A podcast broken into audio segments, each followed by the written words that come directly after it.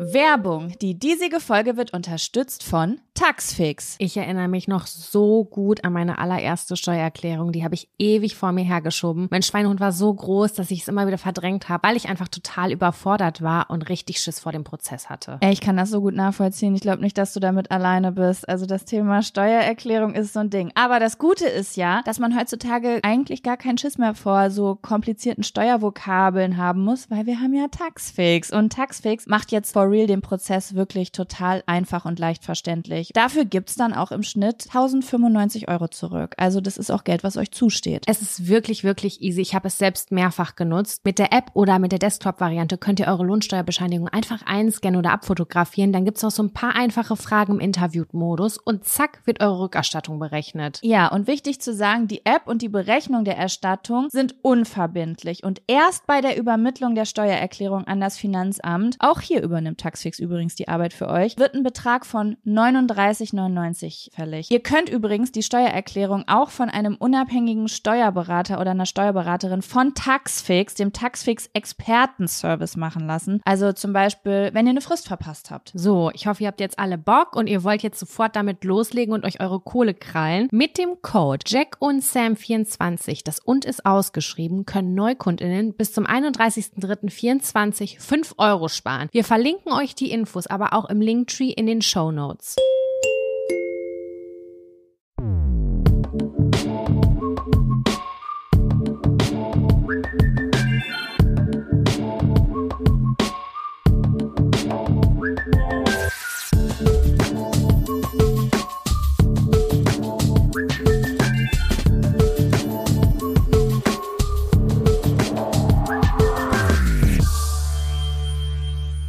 Hallo und herzlich willkommen zu einer neuen Folge Jack und Sam. Dem Podcast eures Vertrauens, in dem wir einfach alle Rubriken abdecken, sodass ihr keine anderen Podcasts mehr braucht. Wir sind Generalistinnen. Boah, ja.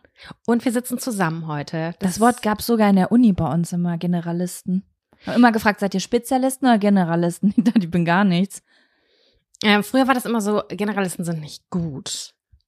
Findest du? Ja, das, nee, das finde ich Ah. halt gar nicht, gar nicht, gar nicht, gar nicht. Ach so, du meinst in der Uni, also du meinst in der Uni gilt das so, weil das sind so Leute, die sind in nicht so richtig, die können alles und sind nicht so richtig gut, aber cool bist du, wenn du so Nerd Herzchirurg bist. bist.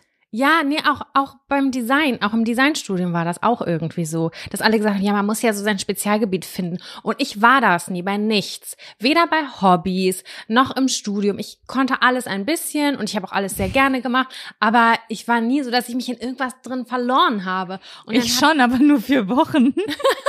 ich bin, ich bin jeden Monat neue Spezialistin. Ja, das stimmt. Auf jeden Fall finde ich das ähm, mittlerweile gut, Generalistin zu sein. Wie auch in diesem Podcast. Ja, wir sind wirklich ein sehr genereller Podcast. Mhm. Ja, ist jetzt irgendwie eine angespannte Situation. Ich fühle mich, als wäre ich in einem Fernsehstudio. Ich habe so ein bisschen Pressure.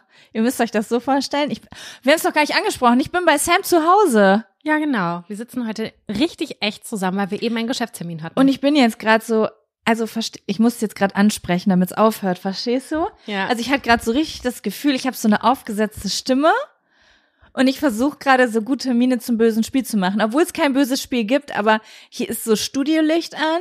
Es sind zwei Kameras auf uns gerichtet. Wir sehen uns. Das ist auch mega ungewohnt. Und es war gerade so, okay, hallo, willkommen im Frühstücksfernsehen. ich, also wenn es so im Frühstücksfernsehen aussieht hinter den Kulissen. Doch, das ist schon ein sehr schönes Wohnzimmer. Leute, ich bin das erste Mal in meinem Leben äh, bei Sam in der Wohnung. Ist richtig sad. Ich bin voll die schlechte Freundin, aber ich war noch nie hier. Und Sam hat eine richtig schöne Wohnung. Und ich muss euch sagen, sie erzählt ja im Podcast immer, sie wie winzig klein ihre Wohnung ist. Und das stimmt überhaupt gar nicht. Ich schwöre bei Gott, deine, ich hätte niemals gedacht, wie viel Quadratmeter sind das?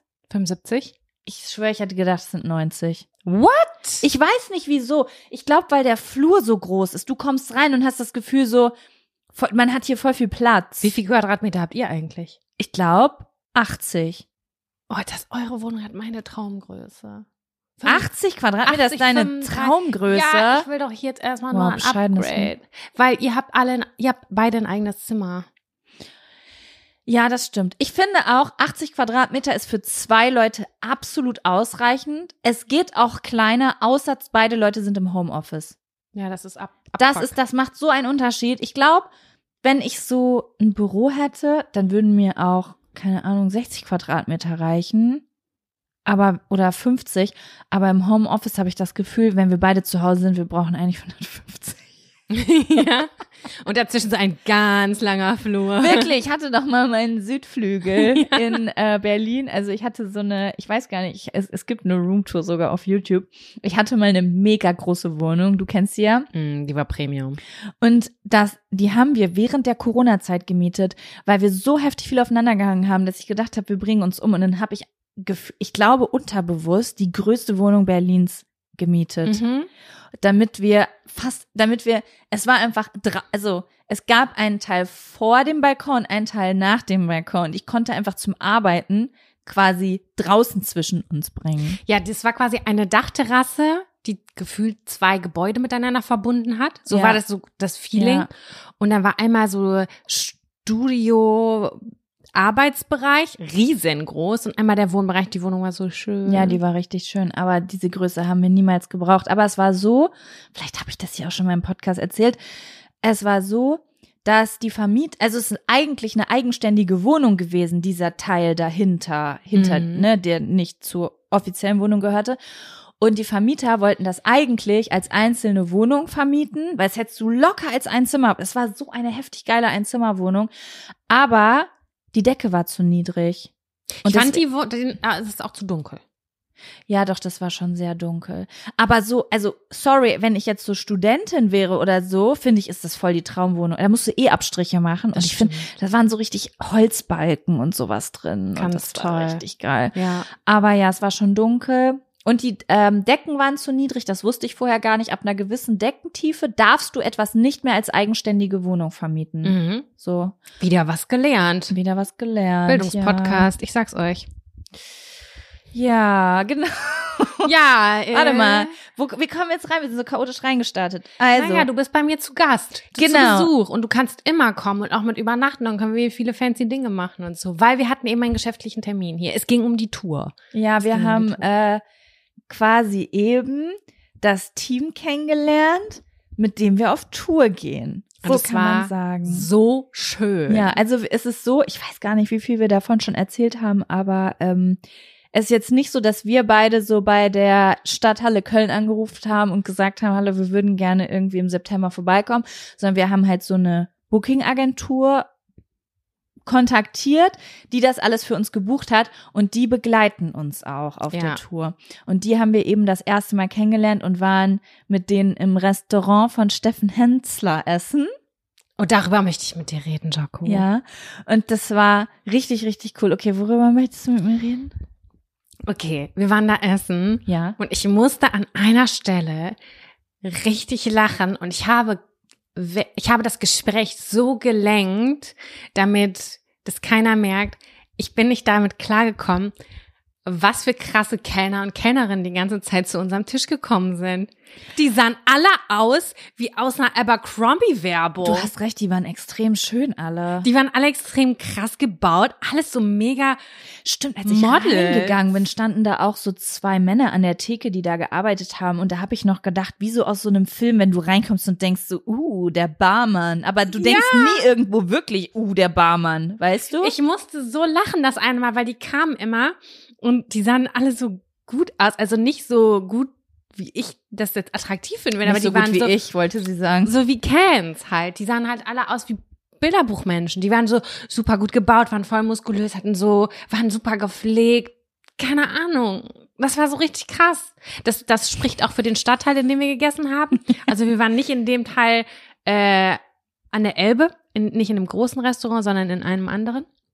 Ja gut, aber ich habe für mein Sushi-Menü auch 35 Euro bezahlt. Da, wo ich sonst essen gehe, da sehen die Kellner KellnerInnen nicht so aus, aber da bezahle ich auch nur 12 Euro für mein Sushi-Set. Ich, ich konnte das nicht aushalten, wie gut die alle aussahen. Es waren fünf Leute und es sah immer aus, als würde jemand anders fragen, ob er in der nächsten Runde ist. Okay, ich habe eine Frage kurz, die damit nichts zu tun hat, aber ich musste darüber nachdenken, weil ich jedes Mal irritiert bin. Ist auch eine Frage an die Community, könnten wir eigentlich auch mal eine Umfrage zu machen. Okay. Ich habe ich weiß nicht, ob wir da schon mal drüber geredet haben, aber ich habe das Gefühl, ich habe noch nie eine finale Antwort von jemandem gekriegt, der wirklich eine Meinung dazu hatte. Wenn KellnerInnen an den Tisch kommen und zum Beispiel, weiß ich nicht, das Geträ die Getränke bringen, dann dauert das ja immer einen Moment und du bist mitten im Gespräch. Gespräch stoppen oder weiterführen. Ich hatte das heute ein paar Mal, dass ich gedacht habe, oh Gott, das ist das Ja, die kamen ja auch so oft, die oh kamen ja Gott, ständig. Das war so komisch. Ja, und dann sind, haben wir den Faden verloren. Ja, und ich war so manchmal so, das war ja ein wichtiges Gespräch, so mitten im Erzählen und dann war ich so, ey, es ist doch richtig unhöflich, wenn jetzt einfach so, ich weiß auch nicht, es fühlt sich einfach falsch, wenn die kommen, vielleicht können sich mal Leute, die in, in der Gastronomie arbeiten, mal bei uns melden und sagen, was ihnen eigentlich lieber ist, weil ich komme mir richtig unhöflich vor, wenn jemand an den Tisch kommt und ich ignoriere die einfach. Ich habe das Gefühl, ich muss den deren Moment geben, weißt Musst du? du auch, weil sie hat ja immer gefragt, oder die haben immer gefragt, ist alles in Ordnung? Und wir so, ja, ja, vielen Dank. Aber bei mir ist es dann halt auch so, dass mich das so aus dem Konzept bringt, dass ich gar nicht mehr, ich kann nicht nahtlos weiterreden, da wo ich war am Ursprung.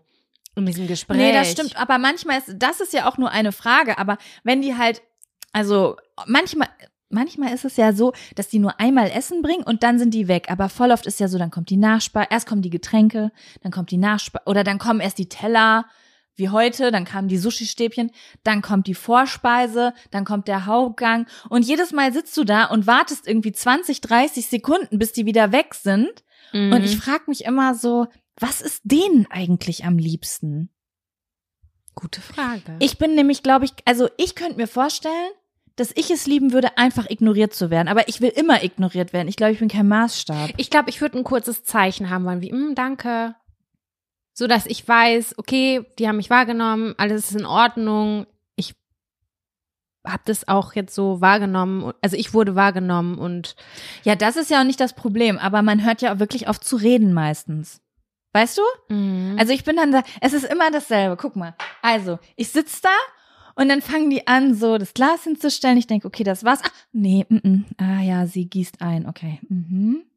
Und dann ist es aber auch so unangenehm, weil es ist so still. Und dann bin ich so, habe ich so einen Knoten in der Brust bis zu dem Zeitpunkt, wo sie, wo sie oder er fertig ist, weil ich dann sagen kann, Dankeschön. Und ich denke so, oh Gott sei Dank, ich konnte was sagen. Und dann geht sie zur nächsten Person. Dann denke ich so, okay, ist jetzt deren Hausaufgabe und die muss jetzt warten. Und das ist Ich glaube, man sollte das Gespräch weiterführen, weil ich als Kellnerin, ich hätte das Empfinden, dass dann alle Blicke auf mich gerichtet sind. Das würde mich total unter genau. Druck setzen. Es wird mich auch stressen. Aber als Gästin, als Gast, gibt es davon eine weibliche Bezeichnung? Nee, ne? Als Gast, glaube ich, ähm, habe ich das Gefühl, dass Schweigen höflicher ist als ignorieren. Ich glaube, man sollte versuchen, das Gespräch so ein bisschen auf so eine minimale äh, Schiene weiterzuführen. Ja, keine Ahnung. Naja, auf jeden Fall. Also auf so einer nicht tiefen oder privaten Ebene, sondern dass man irgendwie versucht, das so weiterzuführen. So, oh ja, oh, ich habe jetzt aber auch ganz schön Hunger, ne? Ist das bei euch auch so? so Ja, Mann, Lückenfüller. Ja, und das ist halt so strange einfach Ja. irgendwie, denke ich mir jetzt mal. Und dann denke ich mir manchmal, ist das nur in meinem Kopf? Okay, aber alle anderen haben auch aufgehört zu reden. Naja, Nee, auf jeden Fall, wie ihr hört, wir haben viel geschwiegen am Tisch, äh, während äh, Kevin Klein Models uns bedient haben. Hä, aber ich fand es gar nicht cringe. Null. Fandest du das cringe? Nein, nein, das Gespräch mit denen. Nee, insgesamt so die Atmosphäre da, auch wenn die da. Überhaupt gar nicht. Aber ich habe locker. das immer, egal wo ich bin. Das hat Ah. nichts mit der At Atmo von den Leuten zu tun. Ich habe das jedes Mal, wenn ich essen gehe, dass dieser Moment, wo das Essen kommt, dass ich immer darüber nachdenke. Ich sehe gerade zum ersten Mal, dass du ein Smiley auf deinen Fuß tätowiert hast, by the way. Das habe ich ja noch nie gesehen. Ja, das hat mir eine Freundin tätowiert. Ähm, okay, Fokus Jaco. Aber äh, ja, naja, auf jeden Fall habe ich darüber nachgedacht. Oh, das ist eine sehr gute Überleitung. Ich habe in der letzten Folge erzählt, dass ich einen großen Konflikt habe wegen dem Tattoo-Termin. Und was hat, hat sich was getan? Ja, ich habe jetzt den am nächsten Tag. Oh, geil. Oh Ja. mein Gott, ich bin gespannt. Ich habe sie auch gefunden, die Tätowiererin. Welche? Woher weißt du das? Ich habe deine komplette Aboliste durchgesucht, bis ich sie gefunden habe. Und ich wusste natürlich sofort, welche das ist, als ich alle Tät Wie vielen Tätowiererinnen folgst du eigentlich? Seit- Was ist los Seit bei drei dir? Wochen erst, weil ich auf einmal auf diesem Tätowierding Verstehe. Ich bin alle bin. einzeln durchgegangen und ich dachte so, nee. Hey, du hättest mich doch einfach fragen können. Ja, hätte ich machen können, aber irgendwie. Was, woher wusstest du, welche das ist? Naja, du folgst irgendwie fünf oder sechs Tätowiererinnen und die anderen sah, die ein, also erstmal habe ich natürlich immer in die Bio geguckt, wo dann Ja. ja. immer steht, wo die so sind. Und dann konnte ich natürlich sehen, so demnächst in Hamburg. Stand bei drei Leuten, glaube ich. Ah. Und deswegen weiß ich so, hm, welche davon ist es. Aber es war klar, als ich es gesehen habe. Weil nur eine anders war als die anderen und so sehr farbenfroh auch. Krass. Und dann wusste ich so, okay, das ist, weil die anderen waren so, das war jetzt nicht so außergewöhnlich. Das wäre jetzt so, ich bin so die Mitte der Gesellschaft, würde ich sagen. Und es waren so Sachen, die würde ich mir tätowieren lassen. Und bei der wusste ich so, okay, das ist mein Sam. Ach krass, ja. Ja. guck mal. Stalking Skills. Ich bin gespannt auf jeden Fall. Ich bin auch gespannt. Ich habe es meinem Freund gezeigt und ich habe ihn gefragt, wo die Stelle sein soll, wo das hin soll. Und weil ich habe Oberarm im Kopf und dann meinte er so, nee, das ist ein Unterarm-Tattoo. Und ich war so, okay, was sind die Kriterien für ein Unterarm-Tattoo? Ja, ich finde auch, dass es da Kriterien gibt. Ja? Ja, aber ich kann dir nicht genau sagen. Es hat auf jeden Fall was mit der Größe zu tun. Hm. Nee, du kannst mich nicht fragen, weil ich bin beim, also ich habe eine Thematik, also ich habe eine Meinung zu meinem Unter- und Oberarm und ich glaube, daher kommt das. Mhm. Ja. ich weiß, die Oberarm- und Unterarm-Thematik. Ich muss mir mal gerade einen Schluck Cola hier graben. Okay, und wofür hast du dich jetzt, jetzt will ich es auch wissen. Ich weiß es doch auch selber noch nicht. Das ist wie beim Bestellen im Restaurant. Das mache ich ganz kurz vorher. Ja, aber du hast das Tattoo gesehen. Also du weißt schon, welches du kriegst. Ich schwanke zwischen dreien. Aber ich kann dir die Mhm. gleich mal zeigen und du kannst mir sagen, welches du am besten finden würdest. Ja, und ich möchte auch, ich möchte jetzt, weißt du, ich will das sehen, was dein Freund gesehen hat und dann wissen, ob ich auch denke, es ist ein Unter- oder Oberarm-Tattoo. Das können wir gleich mal besprechen. Finde ich ganz gut. Okay, ich find's geil, dass du dich tätowieren lässt irgendwie. Ja, ich habe richtig Bock drauf.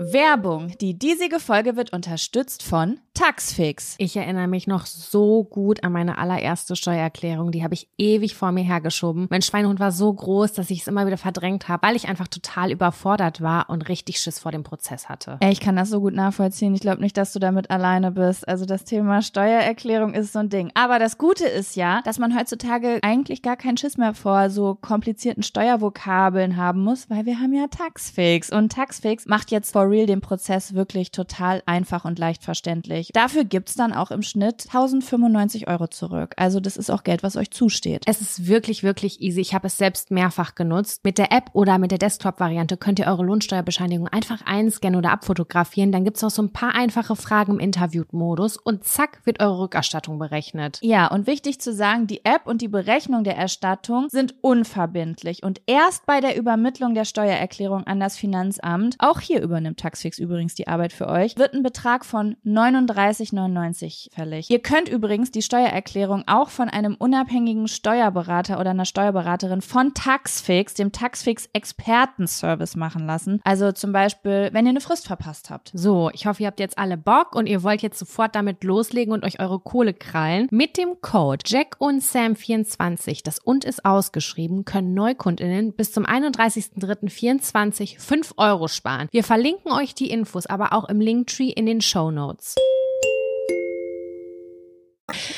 So, Jaco, ähm, Ja. es gibt, ich habe nichts auf meinem Zettel aufgeschrieben, aber ich habe den ja im Kopf, weil ich ja nicht so gerne Sachen aufschreibe. Ähm, aber ich weiß, du musst uns die Tauchstory heute noch erzählen. Stimmt, die habe ich versprochen. Ja. Kommt die im Fun-Up-Neutralfaktor vor oder ist die, Neutralfaktor ist so ein beschissenes Wort, ne? ja, ich weiß nicht, wie man es anders nennen muss. Aber den habe ich heute, den kann ich heute bespielen. Vielleicht können wir das mal umbenennen, so in Storytime oder so. Mhm, mhm. Oder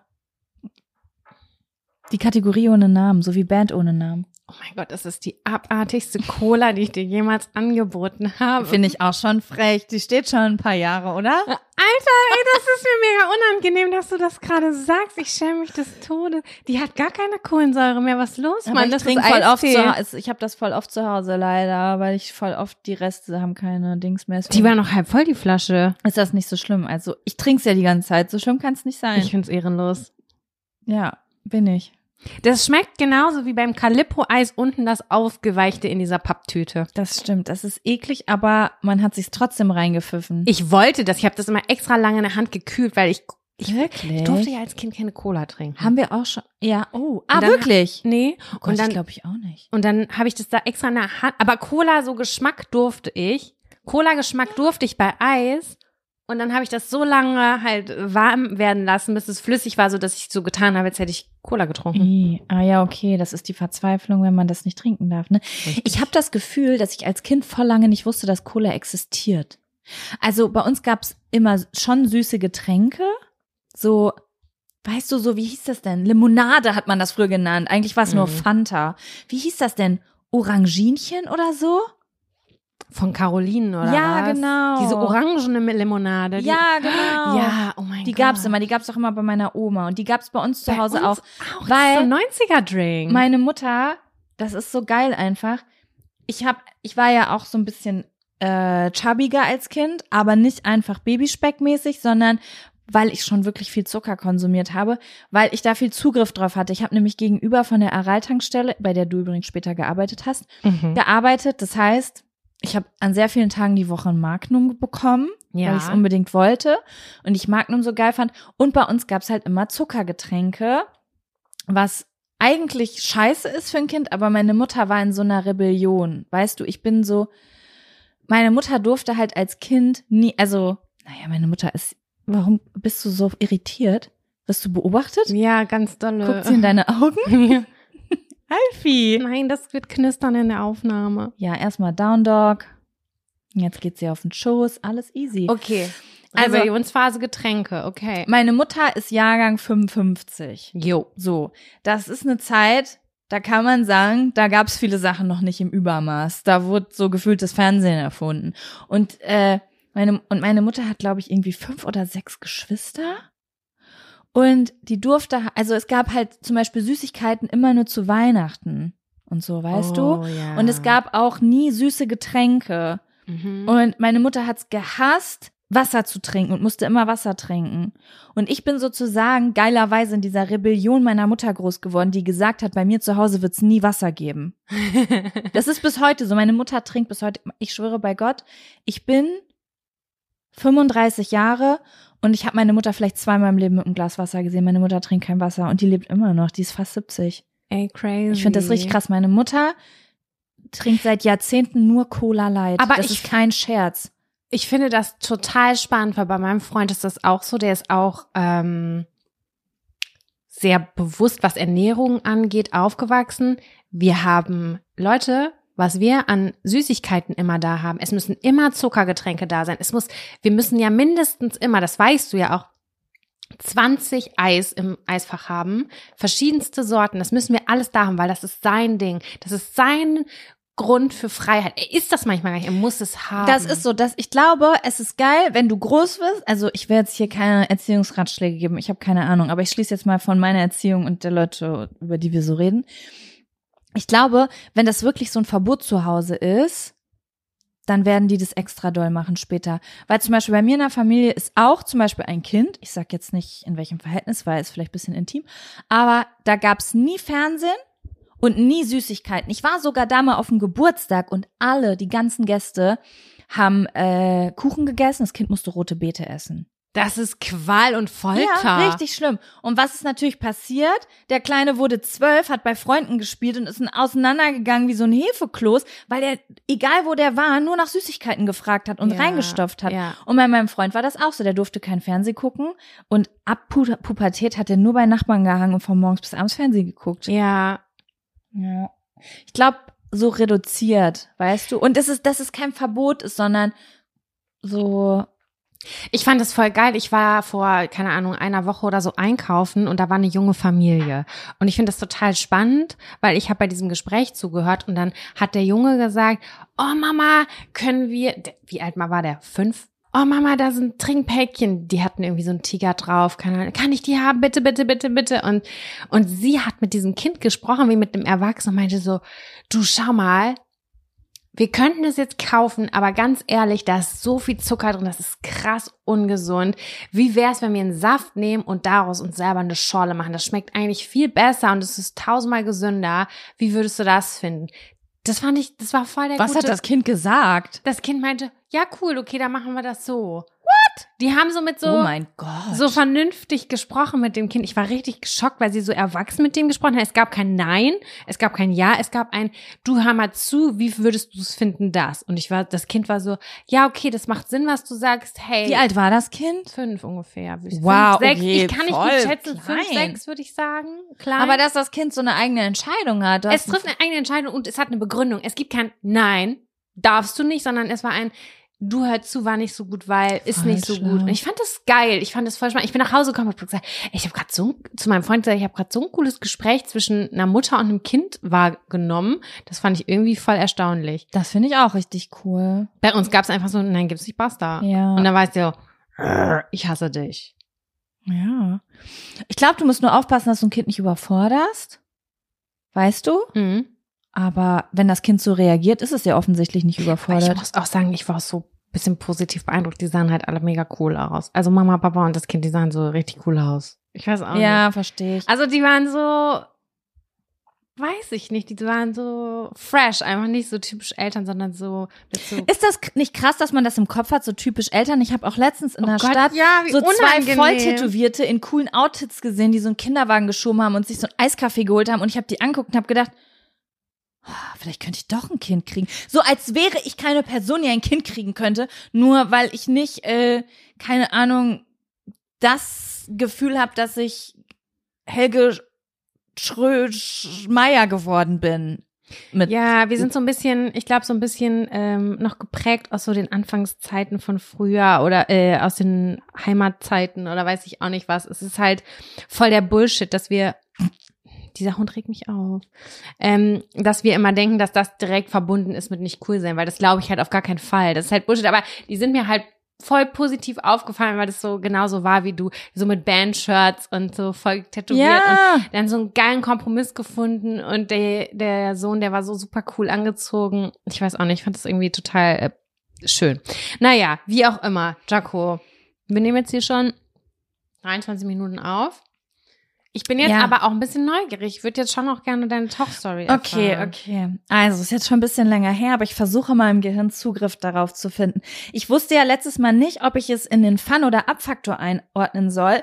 Also, ich muss euch ganz ehrlich sagen, okay, Leute, also für die Leute, die die letzten Folgen nicht gehört haben, ich war im Juli in Thailand und ich bin auf die Insel Koh Tao oder wie Mordlos es auch nennt, die Mörderinsel oder Mordinsel äh, gereist und das ist eine Insel, auf der es typisch ist, dass man einen Tauchschein macht. Also es gibt ja so Mhm. typische Orte, wo man sagt, ah, da wo alle tauchen, so Ägypten und auch Koh Tao in Thailand.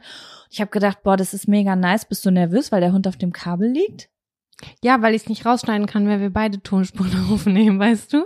Ich pack Ah, sie jetzt weg, verstehe. einmal ganz kurz. Ja, mach Aber ich ruhig. zu. Genau, und wir haben uns überlegt, wir machen da auch einen Tauchschein. Also ich hatte irgendwie die Idee und ich habe irgendwie schon immer gedacht, also ich war jetzt noch nie so, oh, ich will irgendwann mal unbedingt einen Tauchschein machen, aber so wäre schon nice. Ist so eine Sache, die voll aufregend wäre, es mal zu machen. Abgesehen davon bist du ja auch eine Person, die im Urlaub total gerne was erlebt, so was Besonderes macht und unternimmt. Ja, ne? schon. Irgendwie habe ich gedacht, das könnte vielleicht, weißt du, es gibt so Sachen, habe ich auch letztens mit einer Freundin drüber geredet. Es gibt so Sachen, bei denen weiß man, das ist nichts für einen. Zum Beispiel, ich wüsste ganz genau, Bergsteigen ist nichts für mich. Das weiß ich einfach, ohne dass ich das jemals gemacht habe.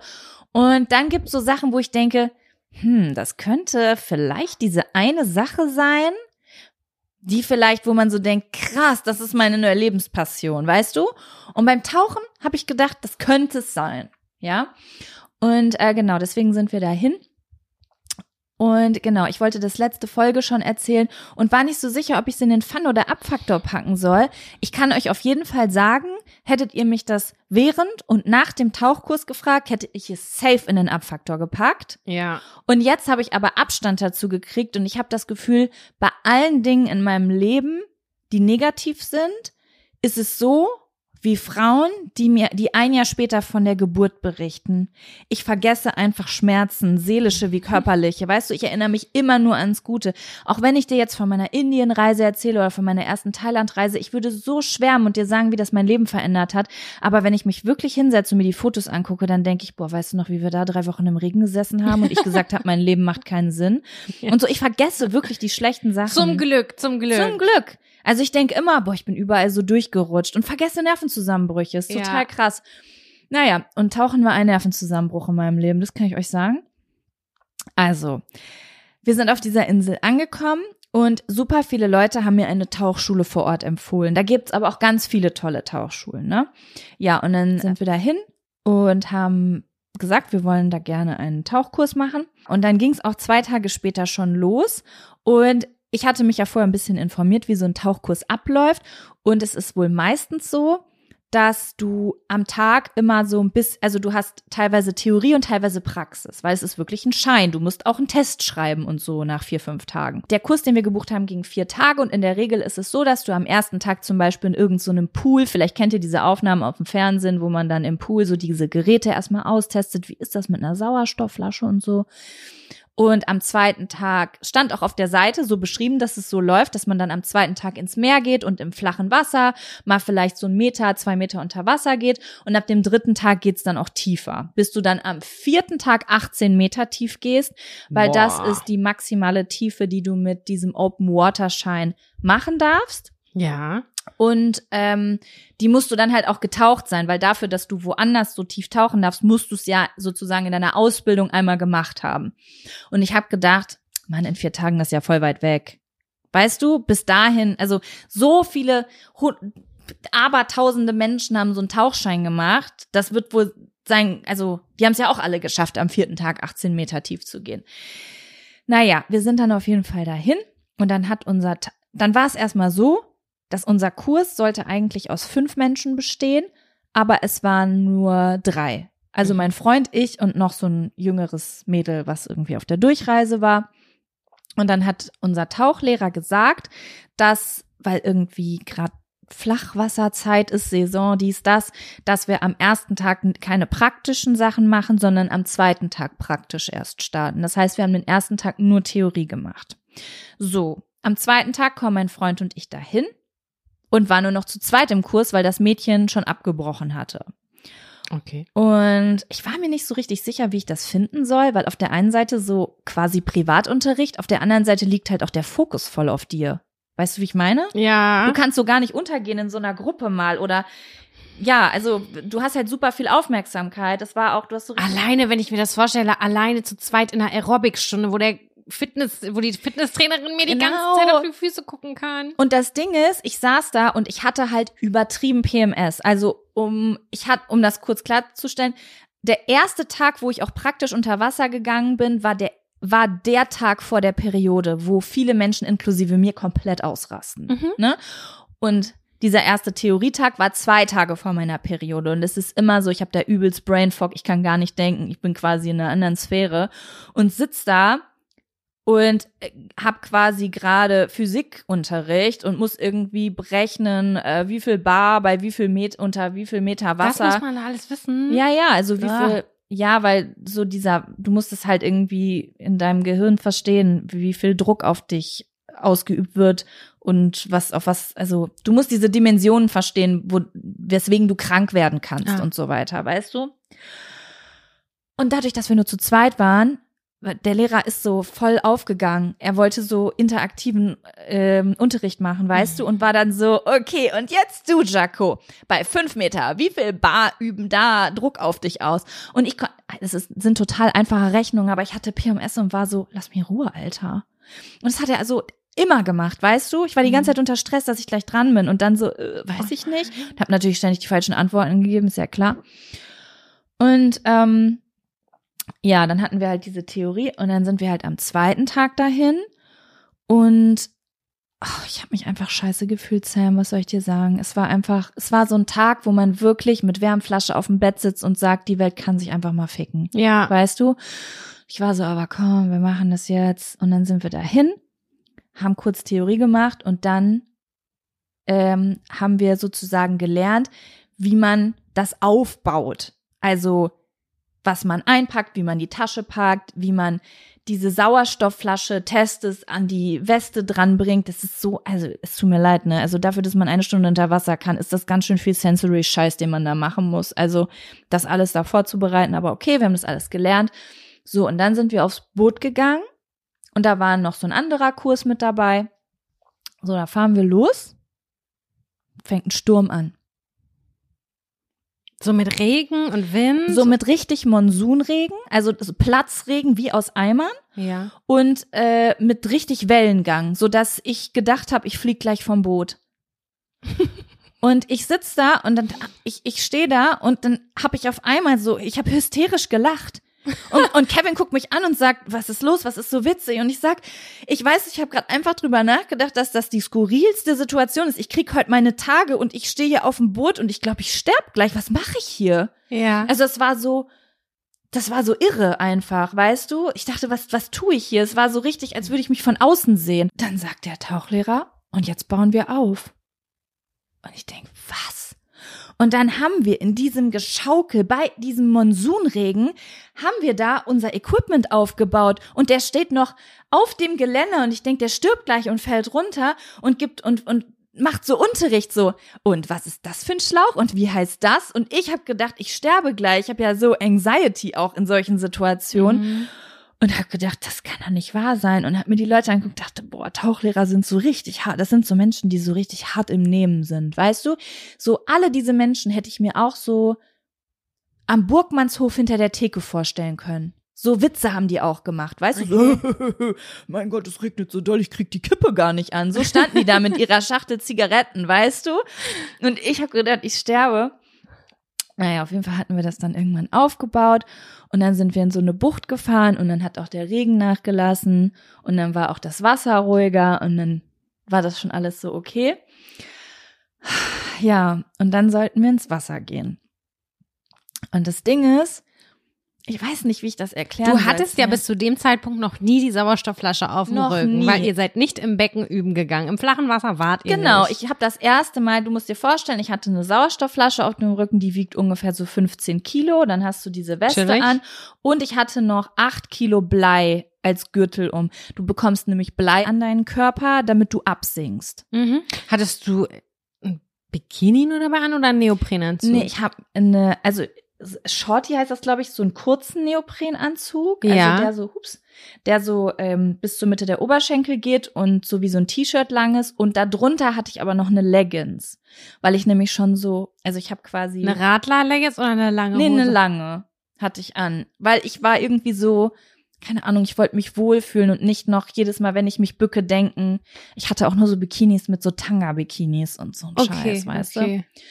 Naja, auf jeden Fall. Ich weiß nicht, wie ich das erklären soll. Guck mal, beim Tauchen, du hast dieses ganze Gewicht an dir, aber du hast auch eine Jacke an, wo du Luft rein, also du drückst auf den Knopf und dann geht da Luft rein.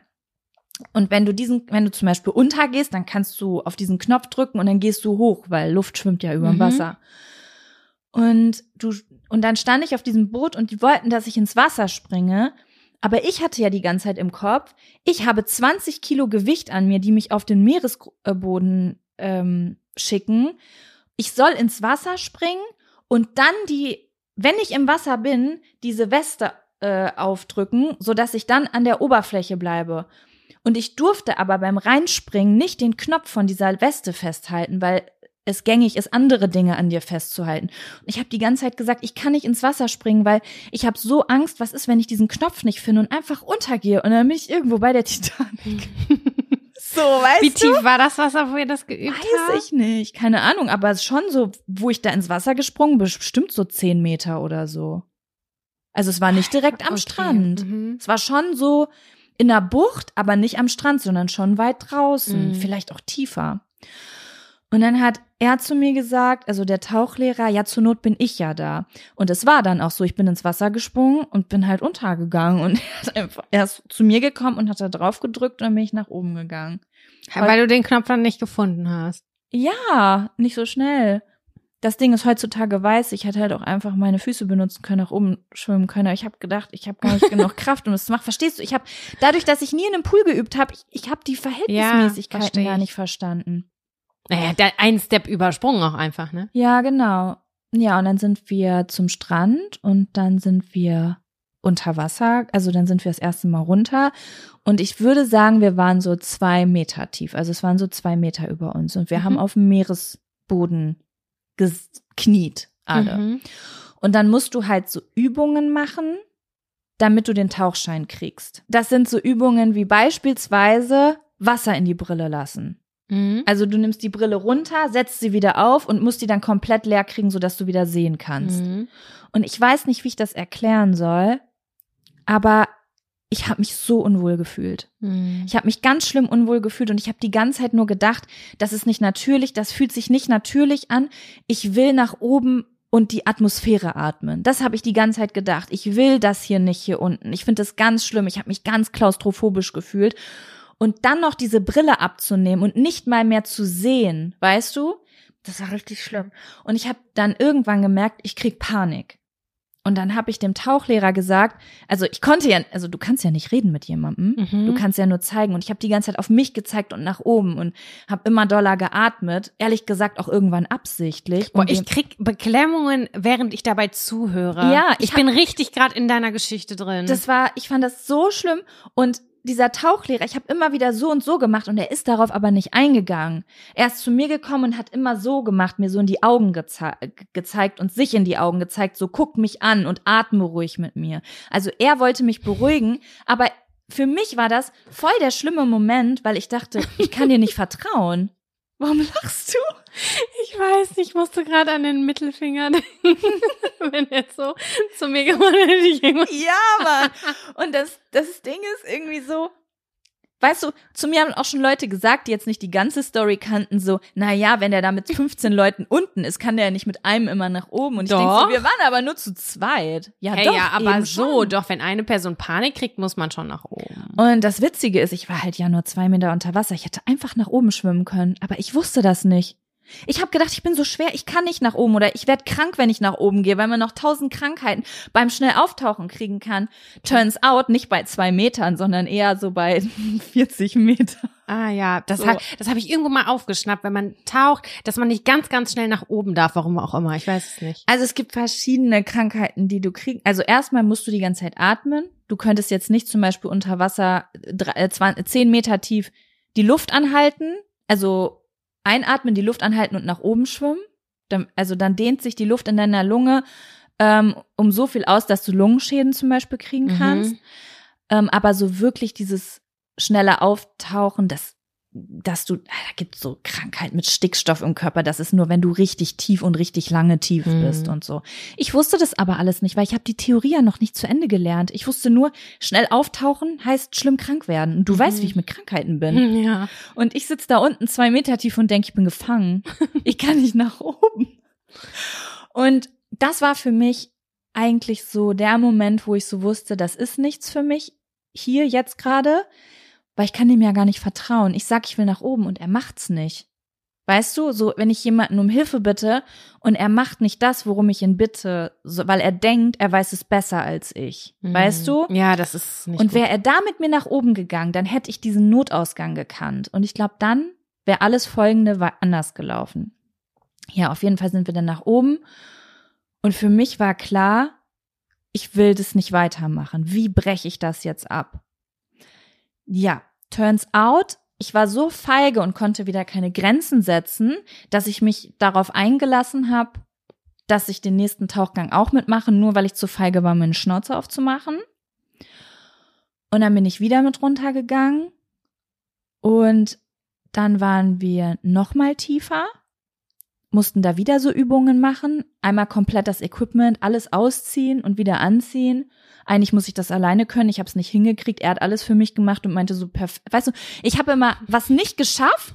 Er hat es dann für mich gemacht und dann hat er mir dieses Zeichen gegeben, was du kriegst, wenn du was richtig gut gemacht hast. Mhm. Und ich war so, okay, cool, ich habe nichts gelernt, wenn ich das alleine mache, sterbe ich, aber okay.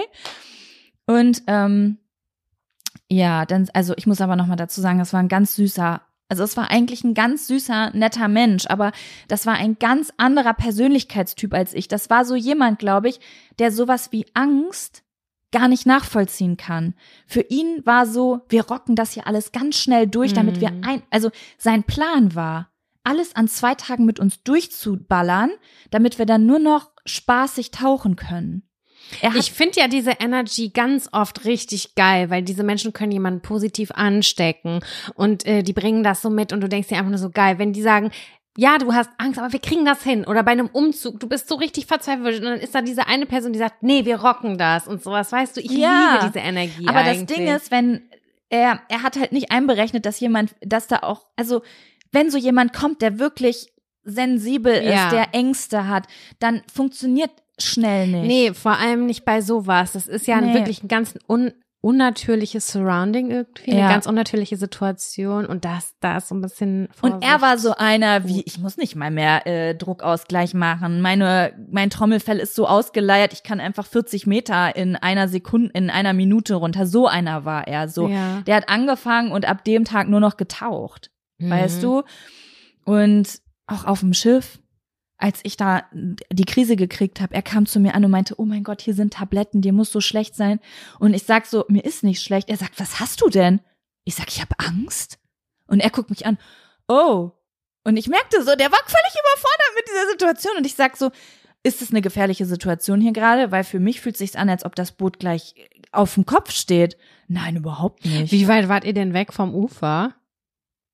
Ja, schon so, dass ich es kaum gesehen habe. Ach krass. Ja, ja, ich, wir waren schon richtig, wir sind so um die ganze Insel so weit rausgefahren. Oh. So. Naja, auf jeden Fall sind wir dann noch mal tiefer getaucht und irgendwann hat er mir so sein Messgerät gezeigt. Da war ich schon kurz beeindruckt. Da waren wir sieben Meter tief. Das fand ich schon sehr tief am ersten Tag. Also, weißt du, ich war eine, eine halbe Stunde vorher das erste Mal überhaupt mit dem Tauchgerät unten und dann direkt danach sieben Meter tief. Da dachte ich schon, boah, stabile Leistungssteigerung. Hier ein bisschen zu schnell für mich. Und er war so begeistert. Der Tauchlehrer hat immer so gezeigt, wenn da irgendwie so ein, da waren so Babyhaie und sowas oder so Nemo-Fische. Es hat mich null interessiert. Null. Ich war richtig, Sam, ich war im Survival-Modus. Oh. Ich weiß nicht, ob ich das so sagen soll, aber ich habe wirklich, als ich da unten war, einen Gedanken gehabt und da habe ich mir richtig Sorgen gemacht. Ich habe gedacht, das letzte Mal habe ich mich so gefühlt, als ich in Trauer war. Mm. Also es war so ein, es ist gerade gar nichts gut in mir, aber ich sag nichts und zieh einfach durch und das fühlt sich ganz ungesund an. Also ich war wirklich so, ich habe wirklich kurz gedacht, boah, trau mir- ist es gerade eine Traumasituation? So schlimm habe ich mich gefühlt da unten.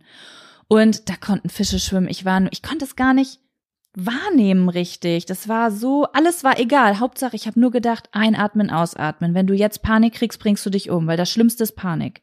Weißt du? Mm. Ja, und dann sind wir nach oben. Und dann ging's mir eigentlich ganz gut. Dann sind wir so aufs Schiff.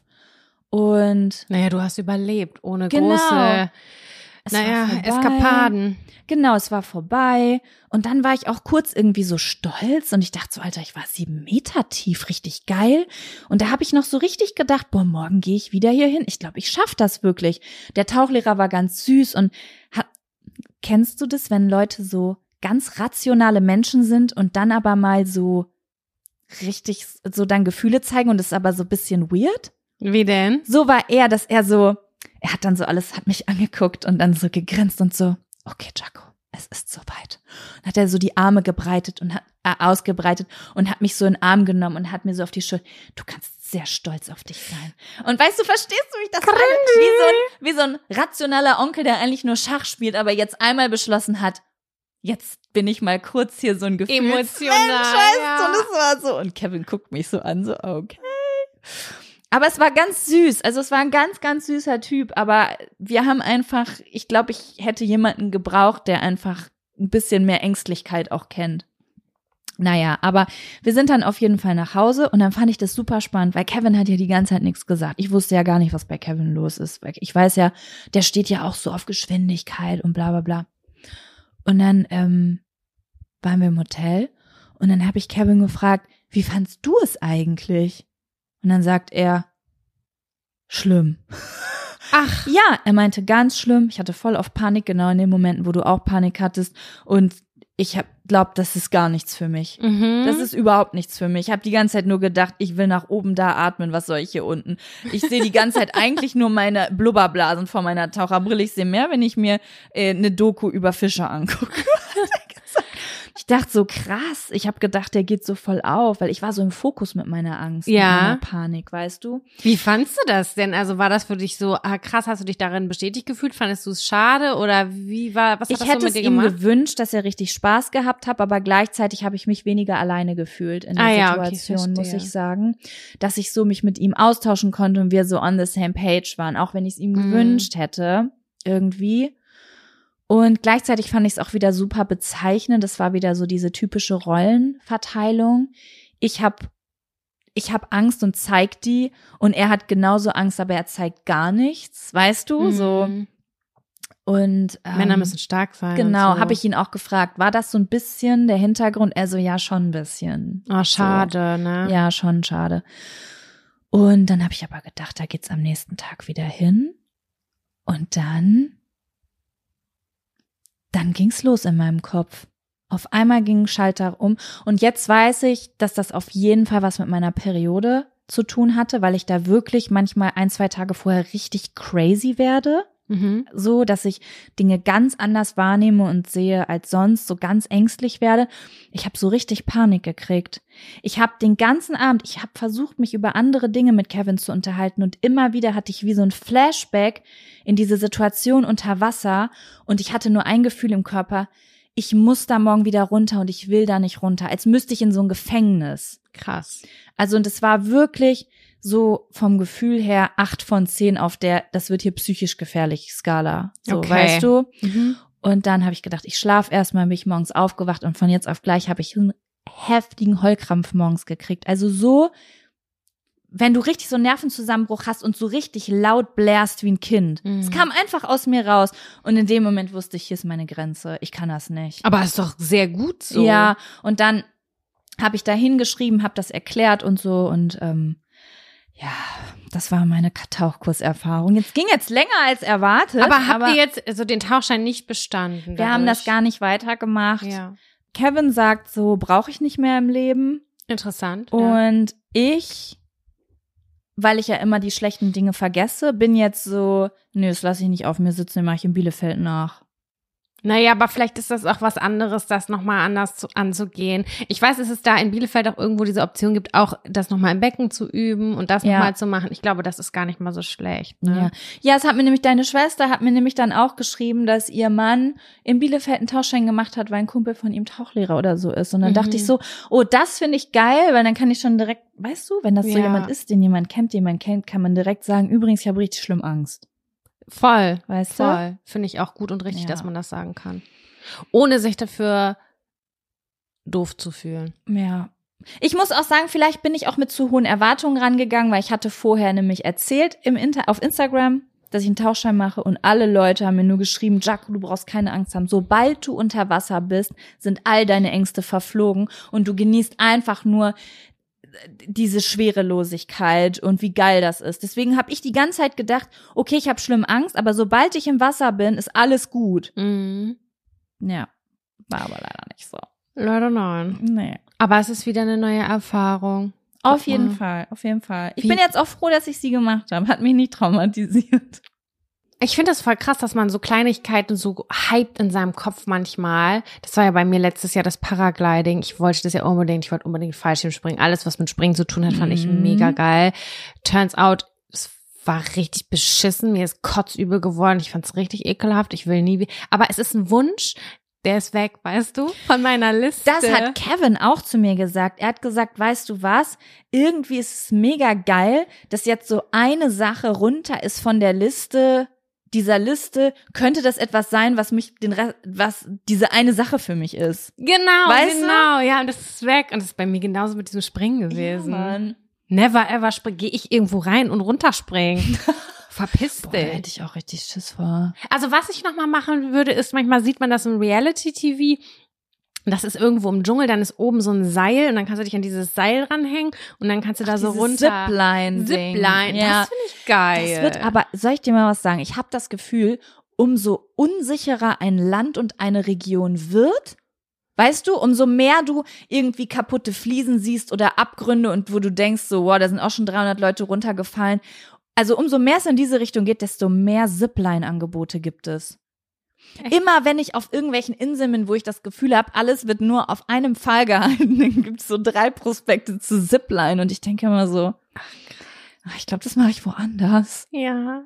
Oder kennst Ich du das nicht, ja- wenn du irgendwo mitten im Dschungel bist und da siehst du schon, da sind so drei auf so einer Brücke, weißt du, so jede zweite ist schon so weggebrochen und dann Nein, ist daneben so ein Turm so, da wird Bungee Jumping angeboten. Und du denkst so, I doubt it, dass ich da mitmache. Ich habe ja mal jemanden auch beim Paragliden abstürzen sehen. Oh mein Gott. Ich weiß gar nicht, ob das in Thailand oder in der Türkei war. Das kann ich gar nicht mehr genau sagen. Jetzt werden alle Menschen, die diesen Podcast hören, immer sagen, ich habe meinen Podcast gehört, dass jemand gestürzt.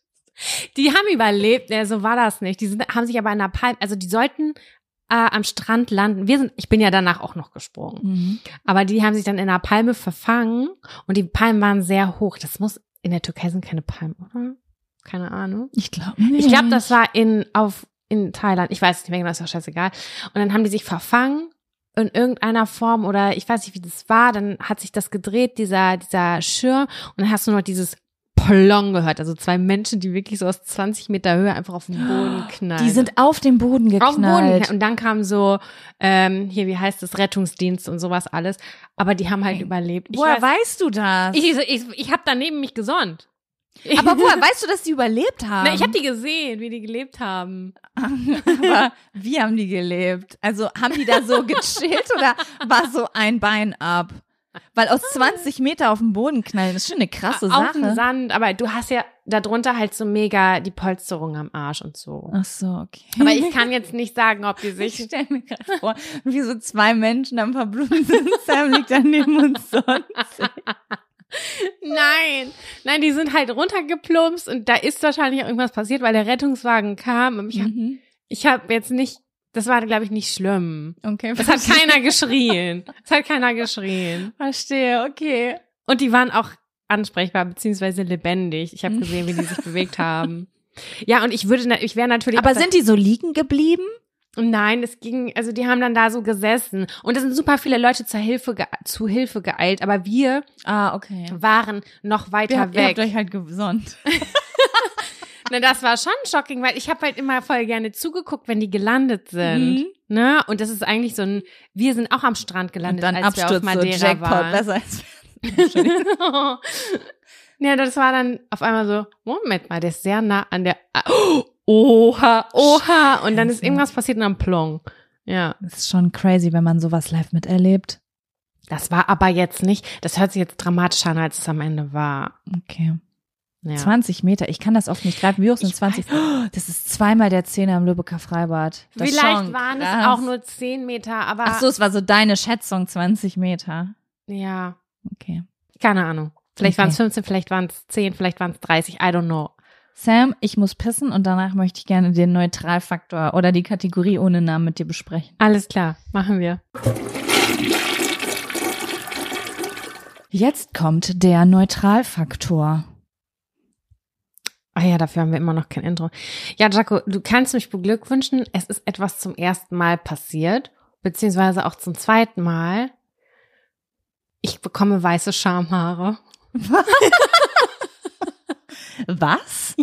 Weiße Schamhaare. Ja, ich habe neulich an mir runtergeguckt und dachte, halt, Moment, da ist ein weißes Haar. Und dann gucke ich und dann denke ich, okay, das ist eine Pigmentstörung. Das war hier nicht eine Pigmentstörung, das war ähm, ein Haar, was einfach keine Pigmente abgekriegt Ja. hat. Aus Versehen. Das war ein Sonderling. Gut.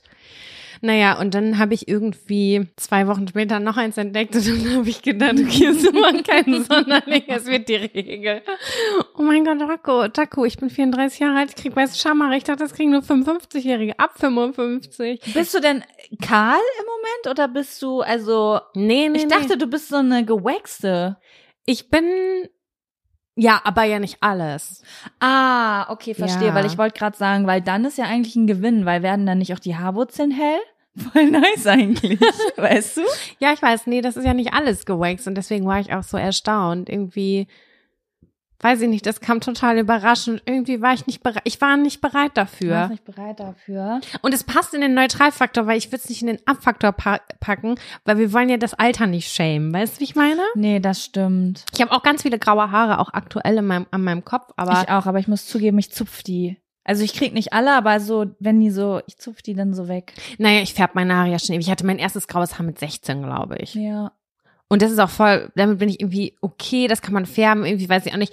Ich, Und ist natürlich auch okay, wenn ihr es nicht färbt. Genau, es ist absolut okay. Ich habe auch viele, viele, viele Freundinnen, die es nicht mehr machen, die einfach das so tragen. Ja, same. Und das sieht voll geil aus. Das ist so wie, ich stehe jetzt auch zu meinen Achselhaaren, weißt du? Das ja, aber ich so muss das sagen, Gleiche. ich sag jetzt was und ich weiß, dass das nicht alle gleich sehen, weil das ist auch schon wieder dieses, okay, so ist es schön, aber so nicht und es soll ja alles schön sein, aber es ist jetzt einfach meine persönliche Taste-Meinung zu mir. ja. Ich mag diese Mittelsachen nicht, weißt du? Ich habe zum Beispiel auch Freundinnen, die komplett grau sind. Mhm. Oder so, verstehst du das? Es ist noch nicht alles grau, aber schon so ganze Strähnen. mhm. Aber bei mir ist es so, ich habe eine normale Haarfarbe und dann sind da zwischendrin einfach so kringelige, trockene, so richtige Opfergraue Haare, weißt du? Die Und sind so borstig Die sind borstig und das ist einfach, ich finde einfach, das ist dann so, wie wenn du ganz viel so Frizz hast, was ich ja mit meiner Haarstruktur eh habe, die dann so abstehen und ich finde, ich gucke da mal und denke, das sieht mega ungepflegt aus. Und zwar nicht, weil ich nicht gefärbt bin, sondern weil das so, ich will ja auch keine beschissenen Strähnchen haben. Mhm. Dann will ich auch keine so, ich weiß nicht, das sieit einfach noch nicht gut aus. Das müsste, wenn dann, mehr sein. Nee, ich muss mich jetzt auf jeden Fall mental darauf vorbereiten, dass man auch unten Sobald komplett weiß bist unten. Ja, und dass es ja auch den Übergang gibt, weißt du, wie ich meine? Ja. Das ist völlig neu für mich. Ich habe nie über untenrum Behaarung in Weiß nachgedacht. Ich auch nicht. Ja, Ja, und die aber- waren wirklich weiß-weiß, so wie ich mir wünsche, dass die auf dem Kopf wären. Ich glaube, weil wir so eine Generation sind, die einfach in den ersten, in den ersten 25 Jahren unseres Lebens gab es keine Schamhaare. Es gab keine Körperbehaarung bei Frauen. Mhm. Weißt du, das ist so, wie es keine Zyklusbeschwerden gab, weil alle haben die Pille genommen und alle waren rasiert. Und jetzt auf einmal ist es so, huch, ich habe Schamhaare, mit denen kann ja was passieren. Aber ich habe halt Fragen dazu. Ich habe wirklich Fragen dazu. was für Vielleicht Fragen? sollte ich mir einfach mal so Granny Porn angucken, weil um es greifen zu wie können. es aussieht. Mhm. Weil irgendwie frage ich mich, bleibt die Behaarung so krass, wie sie ist? Wird es weniger? Mhm. Meinst du, dass du so wie so eine Glatze kriegst, wie Männer so eine Glatze haben? ich das gesagt habe. Bleibt Ich weiß nicht, was du meinst.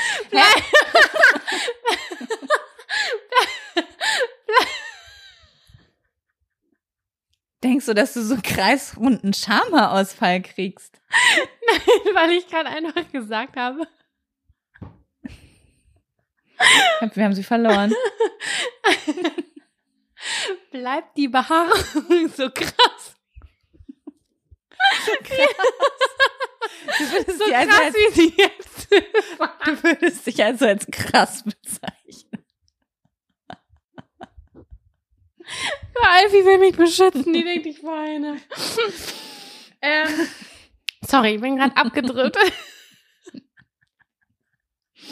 ah, herrlich. Na komm hier.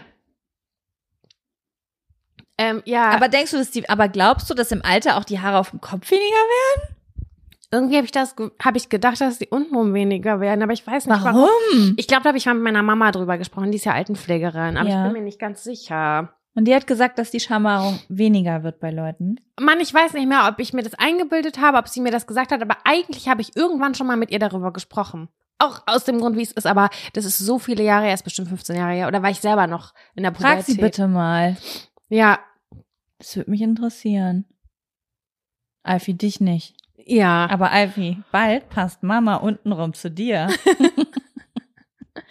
Auf jeden Fall habe ich das ähm, gesehen, das ist ein Neutralfaktor, es war ein Überraschungsfaktor, ganz Mhm. ehrlich, weil ich erst gedacht habe, was ist das? Da ist was, also, was ist Ey, das? ich habe jetzt richtig das Bedürfnis, mich zu untersuchen. Ja, mach mal. Aber du bist blond, das ist was anderes. Ja, ist, das, ne- ist das für dich noch blond? Das finde ich eine sehr gute Frage. Also früher in der Schulzeit haben War alle, das nicht blond? Doch, da haben alle gesagt, dass es blond ist. Und jetzt heutzutage würde ich sagen, dass die Leute, guck mal, wenn ich mir meine Haarfärbemittel kaufe, haben die die Farbe und das ist dann steht da drauf dunkelblond. Ich färbe Ja, meine Haare immer mit gefühlt dunkelblond. Ja, das meine ich nämlich, weil Friseure nennen das, was ich habe, auch dunkelblond. Teilweise noch, es gibt sogar noch dunklere Farbe, die dunkelblond genannt Ist so. wird. Ich, wie gesagt, meine Haarfarben Aber sind für dunkelblond. mich, ich, ich kenne das so von früher aus der Teenie-Zeit, das richtig blond blond war. Und das war für mich hellbraun, was ich jetzt habe. Das stimmt. Irgendwie hat keiner mehr die Haarfarbe hellbra hellbraun. Nee. Es gibt blond und dann gibt's mitteldunkelbraun. ich finde, ich habe hellbraun. Finde ich schon. Ich, hätte dich dann eher blond eingestellt. Ja, aber das hier unten ist ja gefärbt. Wenn du dir das wegdenkst und nur das auf dem Kopf, würdest du das auch blond nennen? Boah. Ja, doch, schon ein bisschen, ne? Ja, ist schwierig. Aber okay, ich habe hier auch schon Strähnchen gesetzt letztens. Eigentlich bin ich noch dunkler. Ja, okay. Naja, bei mir sagen alle schwarz und dabei, da habe ich immer drauf bestanden, nein, das ist dunkelbraun. Heutzutage denke ich mir so, I don't care. Ja, nee, ist echt dunkelbraun. Ja. So, ja, das war mein Neutralfaktor. Find ich Zwei schön. weiße Haare untenrum. Das finde ich schön. Weiße Haare untenrum, ist das ein guter Titel? für Finde ich schon. Ja. Ja. Okay. So, Girl, wollen wir Zettel ziehen? Ja, ich muss mir kurz ein Taschentuch holen, weil die Tränen liefen. Nein, gerade. Mann, es gibt noch eine Sache, die wir besprechen müssen. Und zwar, Ich sehe schon, ich sehe die Zettel für diese Folge schon wieder davon fliegen. Die Auswahl für das Jugendwort 2023 sind draußen und du kennst sie schon und ich noch nicht und ich würde mega gern mit dir darüber reden. ja, die hole ich jetzt sofort. Ich äh, hole mir ein Taschentuch, hole mein iPad und dann sprechen wir darüber. Okay. Sam, ich habe so. das Gefühl, dass letzt, als wir darüber geredet haben, über das Jugendwort, ne, war in meinem Kopf so, ich habe das Gefühl, wir haben da vor vier Wochen drüber geredet und vor vier Wochen habe ich gedacht, boah, ich will's wissen, jetzt muss ich ein halbes Jahr warten. Weißt du, das ist so das Zeitgefühl, was ich habe. Und jetzt auf einmal ist es schon online. Also, dass ihr abgedatet seid, falls ihr die Folge nicht gehört habt. Wir haben irgendwann mal darüber gerätselt, was das Jugendwort 2023 werden könnte. Und wir haben auch Guesses abgegeben. Und ich bin jetzt irgendwie mega gespannt, ob irgendwas von dem, was wir genannt haben, mit auf der Liste ist oder ob wir so sind, so, wow, wir sind so weit dran vorbeigeschippert. Nein, da sind auf jeden Fall Sachen drauf, die äh, wir auch so sagen. Ich, ja, ich habe nur eine Sache gesehen und ich habe gedacht, hab ich noch nie in meinem Leben gehört. Was hast du gehört? Ich weiß, ich glaube, das erste, was in diesem Reel gezeigt wurde. Aber danach habe ich es weggemacht, weil ich dachte, nee, nee, ich will, dass Sam mir das erzählt und wir live darüber reden können. Wir präsentieren euch jetzt die zehn quasi äh, Nominierten für das Jugendwort 2023. Genau, die können jetzt quasi abgestimmt werden, ne? Okay. Okay. Langscheid, Duden, was auch immer, Glaubst ihr könnt wir uns können gerne das sponsern. beeinflussen? Dass wir jetzt so Nein. sagen, ihr müsst alle da hingehen und das eine Wort wählen? Ich finde das eigentlich interessant, was die Mehrheit so sagt. Also erstmal habe ich mir das angehört, das von Susanne Daubner an der Tagesschau oder Tagesthemen, wie auch immer. Und danach musste ich das erstmal TikToken, weil ich war überhaupt überfordert mit diesen Begriffen. Ich habe die noch nie gehört und dann habe ich das eingegeben bei TikTok tatsächlich, weil ich dachte, das ist so. Da auf jeden Fall. Ja, und dann gab es auch Erklärvideos zu vielen Sachen. Mm, Ich krieg das nicht mehr so ganz auf die Reihe, aber ich habe hier so eine Liste, die, dann können wir das nochmal so Okay, ich bin bereit. herleiten, Bin genau. richtig aufgeregt Und gerade. zwie- zwar ist das erste auf Lock. Kenn ich nicht. So, mein erstes Ding war so, ich musste an Lokmotivführer denken. Ich habe gedacht, Tut, so tut. auf Pump. So was leihen. nee, das ist so, ähm, Jaco und ich nehmen jetzt einen Podcast auf, auf Lock. Locker, einfach locker drauf sagen. Ach, auf Lock. Auf locker. Wir also machen das, das, jetzt auf Lock. Wir machen das chillig. Auf der Lock. wird Zeit Aber chillig sagen die alten Leute und auf Lock sagen die neuen. Genau, auf Okay. locker und das dann einfach das ER weglassen, einfach auf Lock. Okay, alles klar. Okay, ne? Also Abkürzung von auf locker. Das hier ist jetzt eine andere Reihenfolge als die, die im Internet äh, kursiert. Ähm, dann gab es noch das Riz. R-I-Z oder R-I-Z-Z, genau. Ähm, hier steht das ganz gut eigentlich die Fähigkeit, einer mit einer Person zu flirten, verbal charmant zu sein, also so wie ich bin. Ich bin also auf Riz. Ich bin, nee, ich bin, Ach, sag mal dann, du bist auf Riz? weiß ich nicht. Oder du bist Riz? Ich, ich würde sagen, du bist Riz. und was geht da drüben? Da ist Riz am Start. Also verstehst du, wie benutzt man das? Weiß ich auch nicht so ganz genau. Yes. Ich habe bei TikTok so, ähm, da war ein Zusammenschnitt von einem, von einer Kommunikation aus einem Film und zwar, wie werde ich ihn los in zehn Tagen? Kennst du den Film noch mit äh, Matthew McConaughey? Da haben sie es bestimmt nicht benutzt, oder? Weil der ist ja schon 100 Jahre Nee, alt. nee, aber da haben die eine Riz-Situation so dargestellt. Das ist so eine fancy, locker, flirty Situation zwischen den beiden. Mhm. Und dann steht halt, das ist Riz. Also so charmant flirten, aber so ein bisschen, weißt du, so cool lässig. Ist das so, man sagt doch im Englischen immer Banter. Keine oder? Ahnung. Sagen die immer bei, hier, bei diesen amerikanischen Netflix-Formaten. So, worauf stehst du? So, ja. Na egal, okay. Ja, doch, habe ich schon mal gehört, aber habe ich immer äh, gedacht, die versprechen sich. Ja, ich habe das mal gegoogelt, weil das so viel benutzt wurde. Hier von Chloe, die hat immer dieses Wort benutzt und ähm, naja, ist Ach auch egal. so, ja. Auf jeden Fall, okay, Riz. Ich würde halt nur gern wissen, wie ich das in meinen, weil Riz finde ich klingt ganz cool.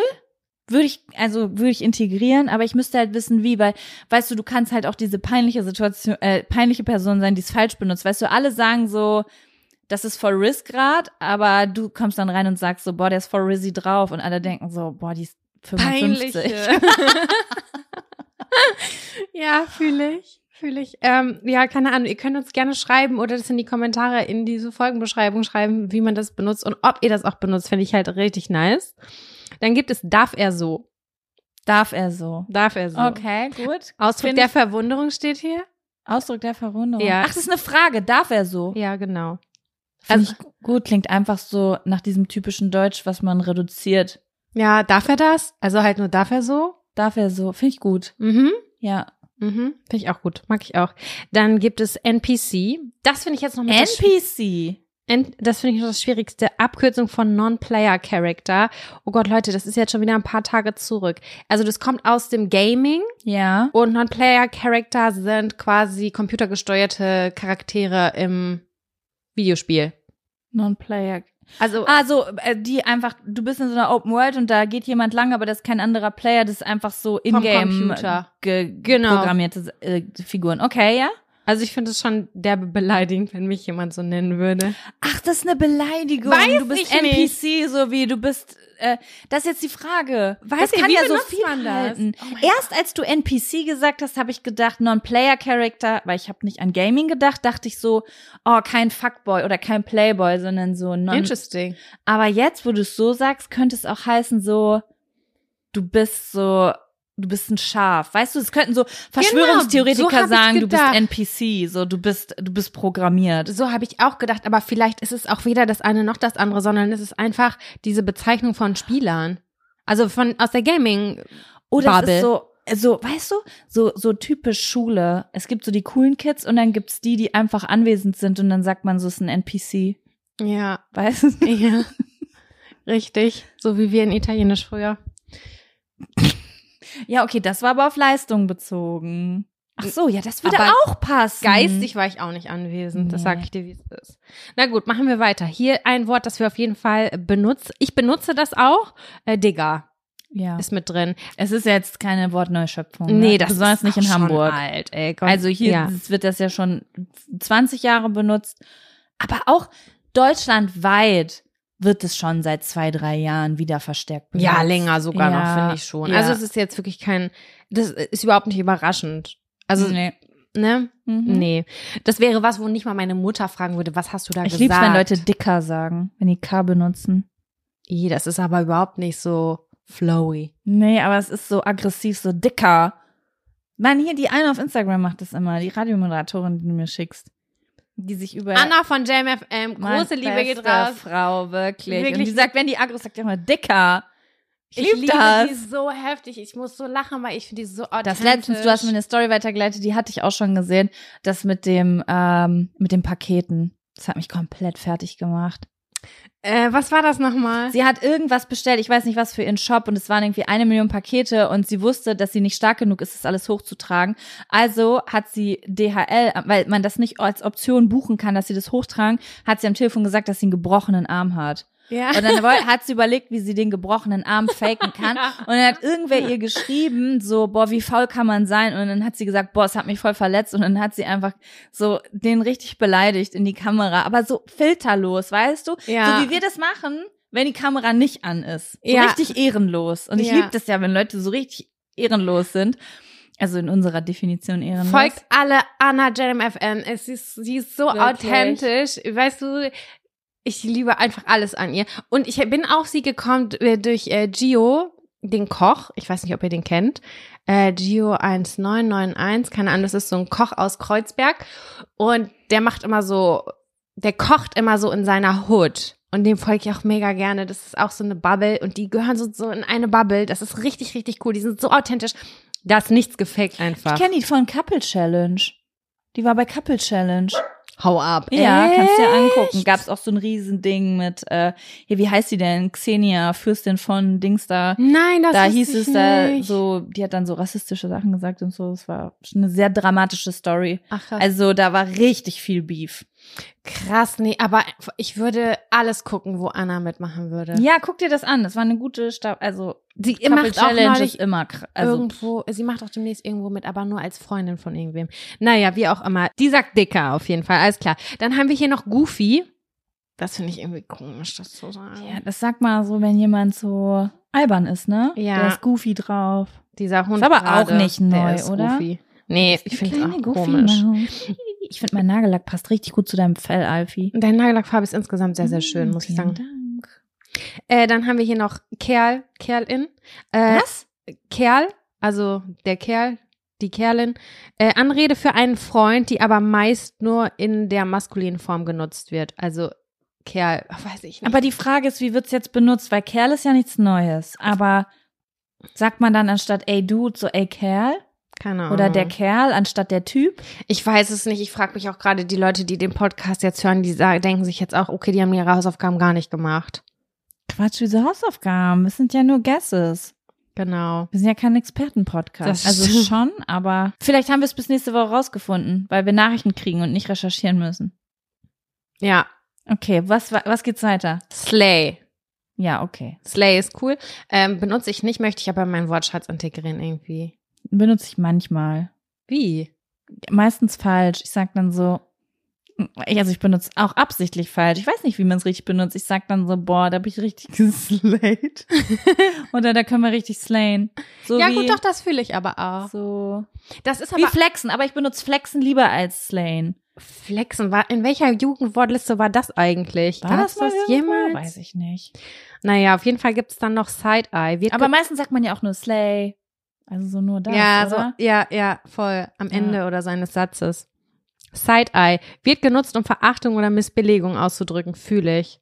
Side-Eye fühle ich. Okay, aber wie integriert man das? Da habe ich ein Side-Eye gegeben oder Side-Eye-Situation. Weißt Ja. du, ich muss, den, ich muss die Alltagsfilme. Doch, ich finde, das hast du beides gesagt, beides ganz gut gesagt. Ich gebe jetzt Side-Eye oder Wir du können das jetzt auch in, in der nächsten Folge einfach so unter. Also, wir machen uns eine Liste und versuchen das immer so oft wie möglich einzureihen. hast. Ja, will ich ja auch, will ich ja auch. Das, das habe ich mir fest vorgenommen. Ich möchte das sagen. Einfach Und so dann laden wir Vlog. die Folge bei, äh, bei TikTok hoch und dann haben wir richtig viele neue Zuschauer, alle unter 15.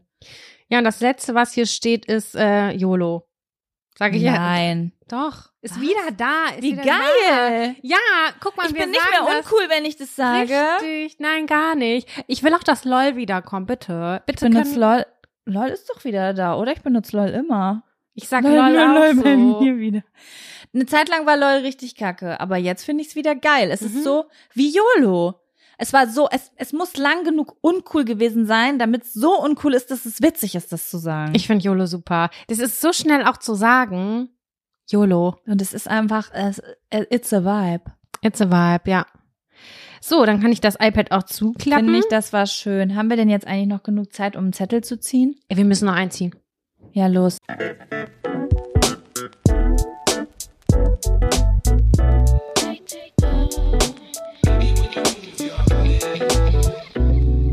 Was hat euer Leben nachhaltig verändert? In Klammern steht hier hinter Video, Zitat, Person etc. Also es geht um Inspiration, weil ansonsten könnte man ja auch die dramatischsten Situationen seines Lebens erzählen. Aber es geht ja. Nachhaltig. Das ist halt groß und dolle. Ich weiß, aber ich könnte jetzt auch irgendeine schlimme oder besonders tolle Situation in meinem Leben erzählen. Aber hier geht's ja darum, dass irgendetwas im Außen dich zum Nachdenken oder dich, also weißt du, emotional oder rational gecatcht hat und was verändert hat nachhaltig, ja, würde ich sagen. Ne? voll. Ja. Habe ich zwei Personen im Kopf. Okay, wie, wer ist das? Das ist zum einen, oh, das ist jetzt aber auch komisch, ne? Das ist mein Ex-Freund. Mm, Okay. Ähm, kannst du mir einen Hinweis geben, dass ich weiß, wen du meinst? Meinst du Ex-Freund First, First Ex-Freund oder meinst du der in der Mitte?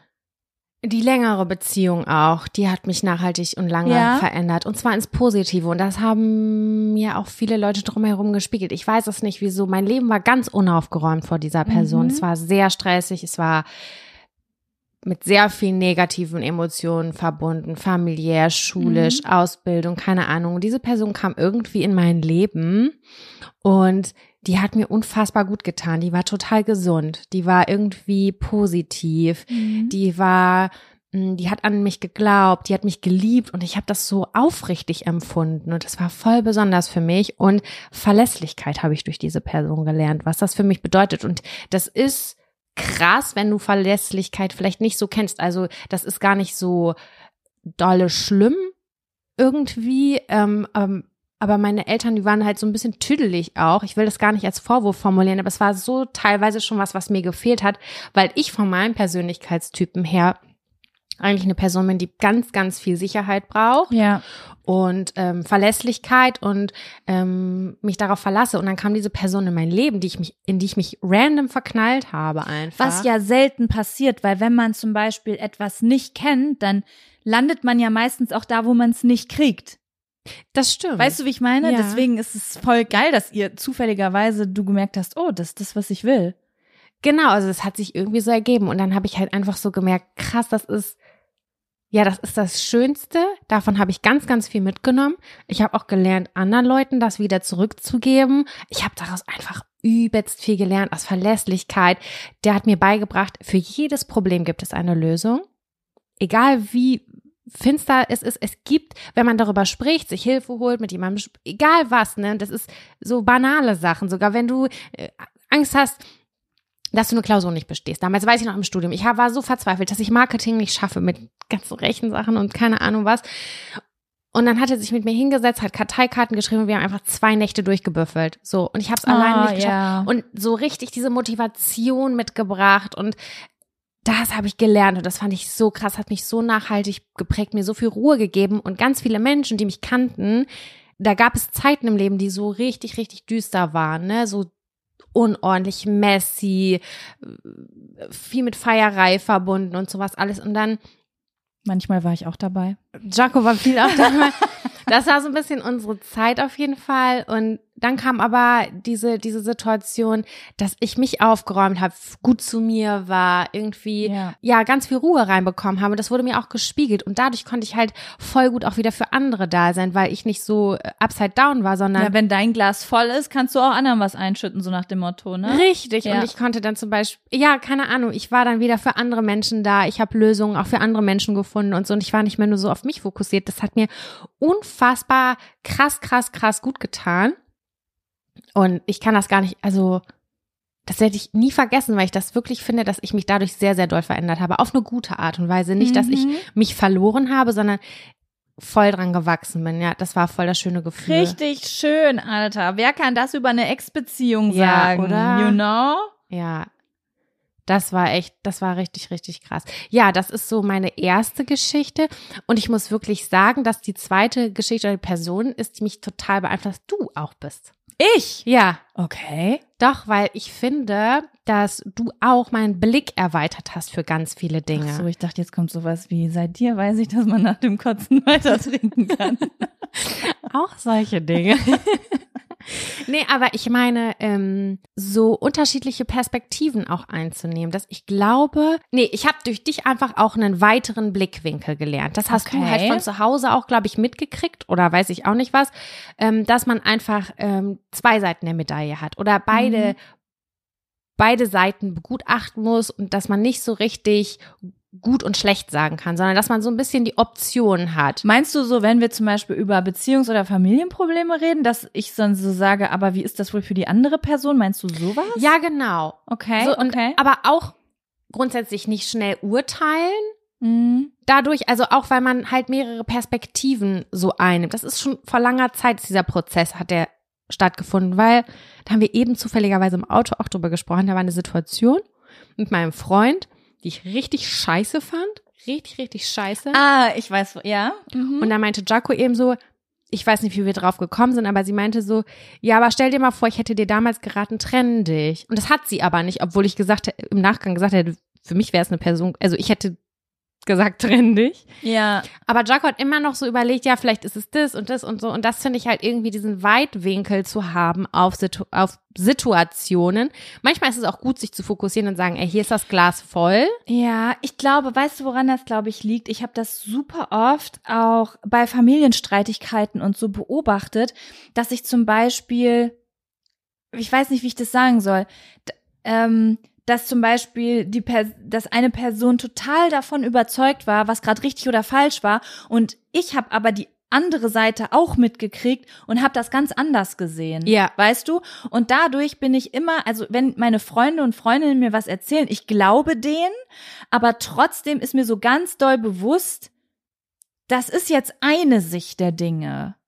Aber was passiert auf der anderen Seite? Was für Gefühle sind auf der anderen Seite? Und dann bin ich immer so verunsichert. Und deswegen habe ich das eben zu dir gesagt, dass ich dann total verunsichert bin, zum Beispiel zu einer Freundin zu sagen, trenn dich. Und Leute, wir sprechen jetzt hier nicht über schlimme Situationen wie es ist Gewalt passiert oder so. Das wäre was, wo ich sofort sage, also verstehst du, wenn ich so psychische oder körperliche Gewalt mitkriegen würde. Aber wenn es um so, naja, Beziehungsprobleme sind, geht dann ich weiß auch nicht. Ich, naja, du bist auf jeden Fall keine Person, die das befeuert, sondern mhm. die dann da einfach sagt so, die analysiert. Aber das hast du schon immer gemacht. Das hast du eigentlich mhm. schon mit 18 mhm. Jahren gemacht. Und das wusste ich auch, dass wir Sachen viel und dolle gerne auseinandergenommen haben. Manchmal bis wirklich zum Erbrechen.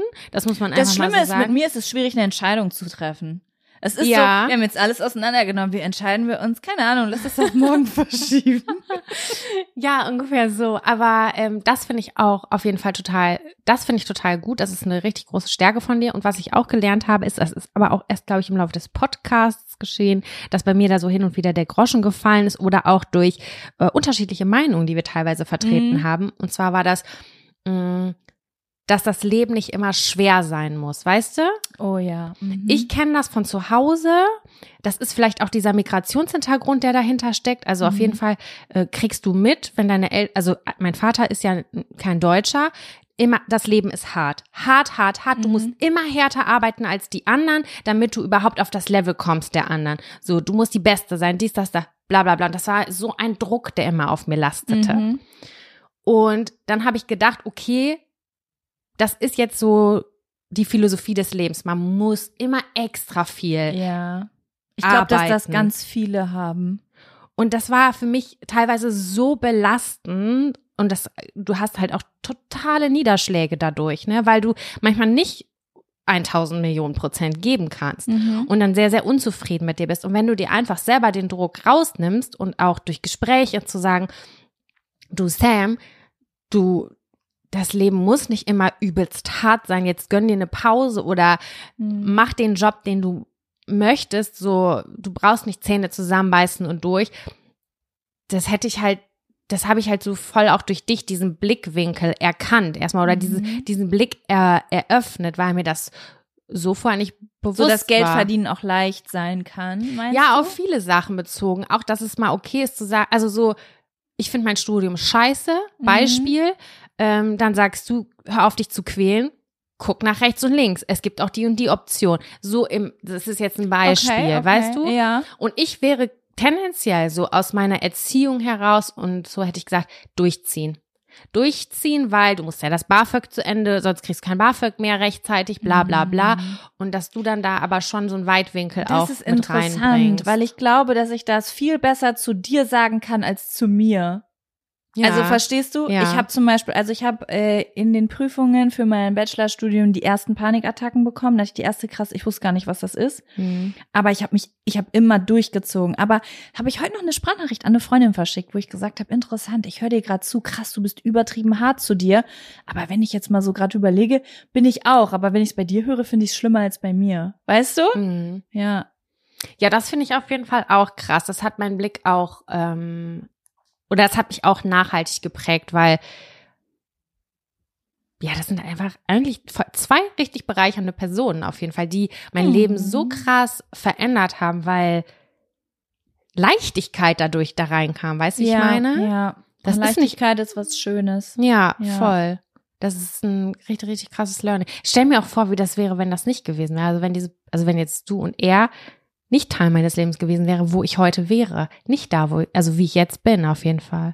Das weiß man nicht. Nee, nee, das war schon so richtig bewusstes Wahrnehmen. Wirklich? Mhm. Voll. Ja, Voll das schön. war. Das war richtig deep und richtig schön. Ja, das ich dachte, du sagst jetzt so Taylor Swift oder so. Oh. Oder Beyoncé. ich nee. komme mir richtig banal vor mit meinen Antworten jetzt. Ich habe mir nämlich auch sowas voll überlegt und dachte so, Okay, ist jetzt nicht so deep. Hey, ja, muss ja aber auch nicht. Ja, ich bin gerade auch so ein bisschen getouched. Also es war richtig schön, das zu hören irgendwie. Schön. Auch wenn ich bei ganz vielen Sachen, die du gesagt hast, so hat sich so fremd angefühlt. So, hä, das, das sagt sie gerade über mich. So bin ich. Okay, das konnte ich gar nicht gerade auf mich so aufmünzen. Voll, weißt du? aber ja. Aber das war irgendwie voll spannend gerade. Ja. Also ähm, ja, ich komme jetzt mit Christina Aguilera. sich ein bisschen komisch an, aber ich habe eben so kurz schnell überlegt, okay, was ist so das Erste, was mir einfällt, was mich irgendwie als, ich habe so über Kindheit und Jugend irgendwie nachgedacht. Und ähm, da musste ich einfach über Christina Aguilera nachdenken, weil die damals voll den Einfluss auf mich genommen hat. Das ist mir auch nochmal klar geworden, irgendwann die letzten Jahre. Es wird ja jetzt immer so dieser Weltfrauentag oder feministischer Kampftag oder wie man es auch immer äh, nennt, dass man dann so auf Instagram so inspirierende Frauen teilt und mhm. sowas. Und da habe ich mir dann auch nochmal so alte Videos von ihr rausgesucht, weil ich halt sie so appreciaten wollte, weil sie mich halt so beeinflusst hat. Und dann habe ich auch nochmal so alte Auftritte gesehen und war total schockiert, wie weit die Frau war damals. Also da den Texten zuzuhören, weil wenn ich jetzt, wenn ich mir jetzt überlege, das ist dieselbe Zeit, wo keine Ahnung Nasty Girl von Destiny's Child rauskam, was so übertriebenes Slut-Shaming ist. Ja. Und parallel hat äh, hat Christina Aguilera This is for my girls all around the world äh, gemacht, mhm. weißt du? So, das, die war schon voll woke einfach auch mit Dirty so dieses, ist mir scheißegal, ob ihr mich slut schämt, ich zeig meinen fucking Arsch in die Kamera. Ich meine, klar, war provokativ, hat funktioniert, aber bis heute kämpft die halt so für Frauenrechte, jetzt auch eher so für Mütter und sowas, ne, aber die hat mich krass beeinflusst damals auch so mit sexueller Freiheit. Ich habe mich gar nicht mehr geschämt, wenn ich freizügig rumgelaufen bin, weil ich habe es ja wie mein Idol Christina gemacht, so, mhm. weißt du. Und auch bis heute, es ist kein Scherz, wenn ich mich so richtig weiblich fühlen will, mache ich das erste Christina Aguilera Album an. Ja, geil. Das verbinde ich so richtig mit so feminin und soft sein, aber auf eine starke Art und ja. Weise irgendwie. Finde ich irgendwie voll krass, so, obwohl ich einer 17-Jährigen zuhöre, die sagt naja, irgendwie, rub me the right way. Ein aber Hoch auf sie, dass sie einen mit 17 so pushen kann. Ist so, also. Die war halb so alt wie wir jetzt. Das ist total abgefahren. Halb so ja. alt. Gibt's richtig geile Live-Auftritte auch von ihr, wo sie auch so Reden vor den Songs hält und so und so richtig geilen Scheiß sagt, wo du so denkst, ist das 2023 oder ist das 2002? What the fuck, weißt Heftig, du? Ja. ja. Das habe ich so gar nicht auf dem Schirm. Ja, und dann habe ich eben noch mal kurz so überlegt und dann ist mir noch eine Sache eingefallen und zwar du weißt ja, dass ich ein Coaching gemacht habe vor drei Jahren ungefähr. So lange ist das? Ist das? Ich glaube, das ist, das war während der Pandemie. Das muss 2009. Oh, ich hätte jetzt gesagt anderthalb. Ja, es ist schon echt lange her. Und ich muss sagen, dass ich das Gefühl habe, seit ich das gemacht habe, habe ich echt einen Teil meines Charakters verändern können. So, also ich habe das wirklich das Gefühl, ein Teil von mir hat sich voll verändert seitdem, aber mhm. so zum Positiven. Ähm, und zwar, ich habe damals, also ich weiß gar nicht, ob ich jemals darüber geredet habe, ich habe ein Coaching gemacht bei äh, einer Freundin auch. Ähm, und diese Freundin ist in einem Punkt ganz anders als ich. Und zwar relativ, ich will jetzt nicht sagen hart, aber sehr klar. Also ist sehr viel Klarheit bei ihr. Ich würde die jetzt zum Beispiel nie was fragen und die wird mir eine verschönigte Antwort geben. Weißt sie du? Sie kann sich gut abgrenzen und ausdrücken. Volle Kanne. Ja. Also das ist so ganz klar werden Grenzen gesetzt, wird gesagt, was sie will und so. Also so und ich bin ja immer das komplette Gegenteil gewesen. Und äh, ja kann ich machen und dann am heulen und nichts sagen und nicht sagen was man will. Und keine Ahnung es hätte sein können dass ich vier Kooperationen auf Instagram mache und ich will die alle nicht machen aber ich habe sie nur gemacht weil ich nicht nein sagen konnte. Sowas so war mein Leben früher. Mhm. dadurch dass ich zufälligerweise diese Person kennengelernt habe die so komplett anders ist als ich so heftig auf der anderen Seite und ich so jede Woche Hausaufgaben aufgekriegt habe, die mit Abgrenzung zu tun hatten. So, es war wirklich so, diese Woche muss ich ein Gespräch mit meiner Mutter führen. Dann die Woche muss ich ein Gespräch mit meinem Management führen. Also so richtig Sachen, wo ich teilweise geheult und gezittert habe vor. Und ich habe es einfach gelernt. Also mhm. es, es, Leute können mich jetzt einfach Dinge fragen und ich sag nein, da, nein, aber danke, dass du fragst.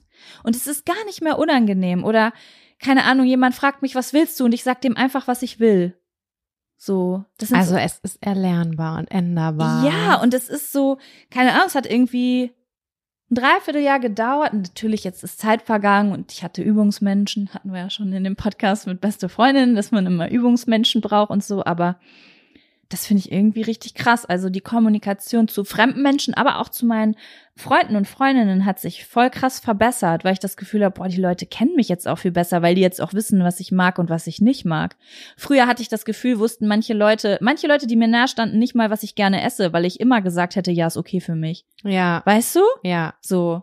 Ja. Eigentlich voll schön, wenn man dadurch halt, ja, sich auch näher kommt, ne? Ja. Ja, genau. Ja. Man lernt mehr über die andere Person dadurch. Es ist ein richtig schöner Zettel, wenn wir den hätten vorbereiten können. Wir, wir haben, also Können ganz, wir eine ganze Folge füllen, Alter. ganz ehrlich, wir haben den eben, wollten wir den schieben, eben so, oh, irgendwie komisch Voll gerade. deep und keine Ahnung, was oh. man sagen soll. Und jetzt bin ich gerade so, ja, das ist schon. Und dann meinte Jack, oh, mir ist doch was eingefallen. Dann war ich ja, so, mir ist einfach nur Christina Aguilera Und eingefallen. dann dachte ich so, okay, ich muss auch kurz in mir nachdenken, welche, okay, wer fällt dir jetzt oder was fällt dir jetzt erstes ein? Dann dachte ich so ein Zitat, muss ich so eine tiefgründige Person sein? Zitat, ganz mal im ich Ernst. finde das gerade irgendwie voll das schöne Gedankenexperiment. Ich habe eben gedacht, boah, ich möchte mich echt mal hinsetzen und so all meine geliebten Menschen aufschreiben und dann einfach mal so dazu schreiben, was ich von denen gelernt habe und so. Weißt du, Ja, voll schön ja. irgendwie. Das ist voll wertschätzend und voll achtsam. Ja. Sehr achtsam. Ich möchte übrigens noch was sagen. Es gibt eine Sache, die ich auch von dir gelernt habe, also so in unserer Zusammenarbeit. Mhm. Ich habe mit dir das, oh mein Gott, du hast es weitergegeben. Es passt zu dem, was du eben gesagt hast. Was denn? Es wird mir gerade in meinem Kopf gerade so Überleitung. Full Circle Moment? Full Circle Moment. Oh mein Gott. Sicherheit. Ja. Stabilität. Ja. Dieser Podcast ist das erste Projekt in meinem gesamten Leben, was stabil ist. Das habe ich dir auch letztens geschrieben. Ich Ja. hatte nämlich, Leute, das muss ich euch erzählen, ich hatte ein Telefonat mit unserer Steuerberaterin. Wir haben dieselbe Steuerberaterin, also für unsere gemeinsame Podcast GBR und auch einzeln. Das ist alles bei einer Wir sind Frau eine Hand. Person. Wir sind eine Person, eine steuerliche Person. Und dann habe ich mit der telefoniert und habe mir wieder die Zahlen angehört. Und wisst ihr, in Mai, ich, ich hau das jetzt einfach raus, ich hau jetzt keine Zahlen raus, weil ihr wisst, in Deutschland redet man nicht über Geld, aber also ich schon, aber jetzt im Podcast finde ich schon merkwürdig, muss ich sagen, weil wir ja so Gehalt teilen. Oder warum eigentlich nicht? Aber ich mache es trotzdem nicht. Naja, auf jeden Fall haben wir dann über mein Einzelunternehmen gesprochen, also alles, was ich so alleine mache. Und Leute, es ist eine Achterbahnfahrt, ne? Das eine Jahr bin ich reich, das nächste Jahr äh, kann ich mir nicht mal eine Wohnung leisten. So geht das bei mir hoch, runter, hoch, runter, weil ich so, äh, so eine instabile, so ein instabiles Leben fühle. Und das ist eigentlich, äh, das ist auch in Anführungsstrichen okay für mich, aber langfristig planen ist dann auch ein bisschen schwierig. Und dieser Podcast ist das einzige stabile Projekt, was mir Spaß macht. Weil ich so gern eigentlich Projekte wechsel und so schnell gelangweilt bin. Aber dadurch, dass ich das mit dir mache und unsere Freundschaft die Basis ist und du, glaube ich, auch so Stabilität und, wie nennst du es immer, Kontinuität so wertschätzt, habe ich das Wertschätzen gelernt. ja. Ich wusste das nie, wie sich das anfühlt, dass es sich gut anfühlt, dass etwas lange und regelmäßig läuft, ohne dass es langweilig wird. Das ist wie so eine Art Gerüst, würde ich Ja. jetzt einfach mal sagen. Das hält ganz viel beisammen und das stützt ganz viel und darauf kann man halt einfach aufbauen. Aber wenn man so ein bisschen Kontinuität hat, die einen nicht erdrückt und erschlägt, ist das voll gut zum Denken und auch zum Atmen. Volle Kanne. Und ich sag's euch ganz ehrlich, also mein Business, mein persönliches ist nach dem Tod meines Vaters komplett abgestürzt. Nicht nur wegen der Trauerphase und meiner mentalen Verfassung, sondern auch noch wegen einer anderen Geschichte, habe ich ja schon mal erzählt, dass ich ein Projekt abgeschossen habe, was mir extrem viel Geld eingebracht hat. Also ich kann es ja auch sagen, mein Schmuck und meine Kerzen, die Zusammenarbeit mit dem äh, Unternehmen, was, mit dem ich das gemacht hat, hat war eine Katastrophe zum Schluss.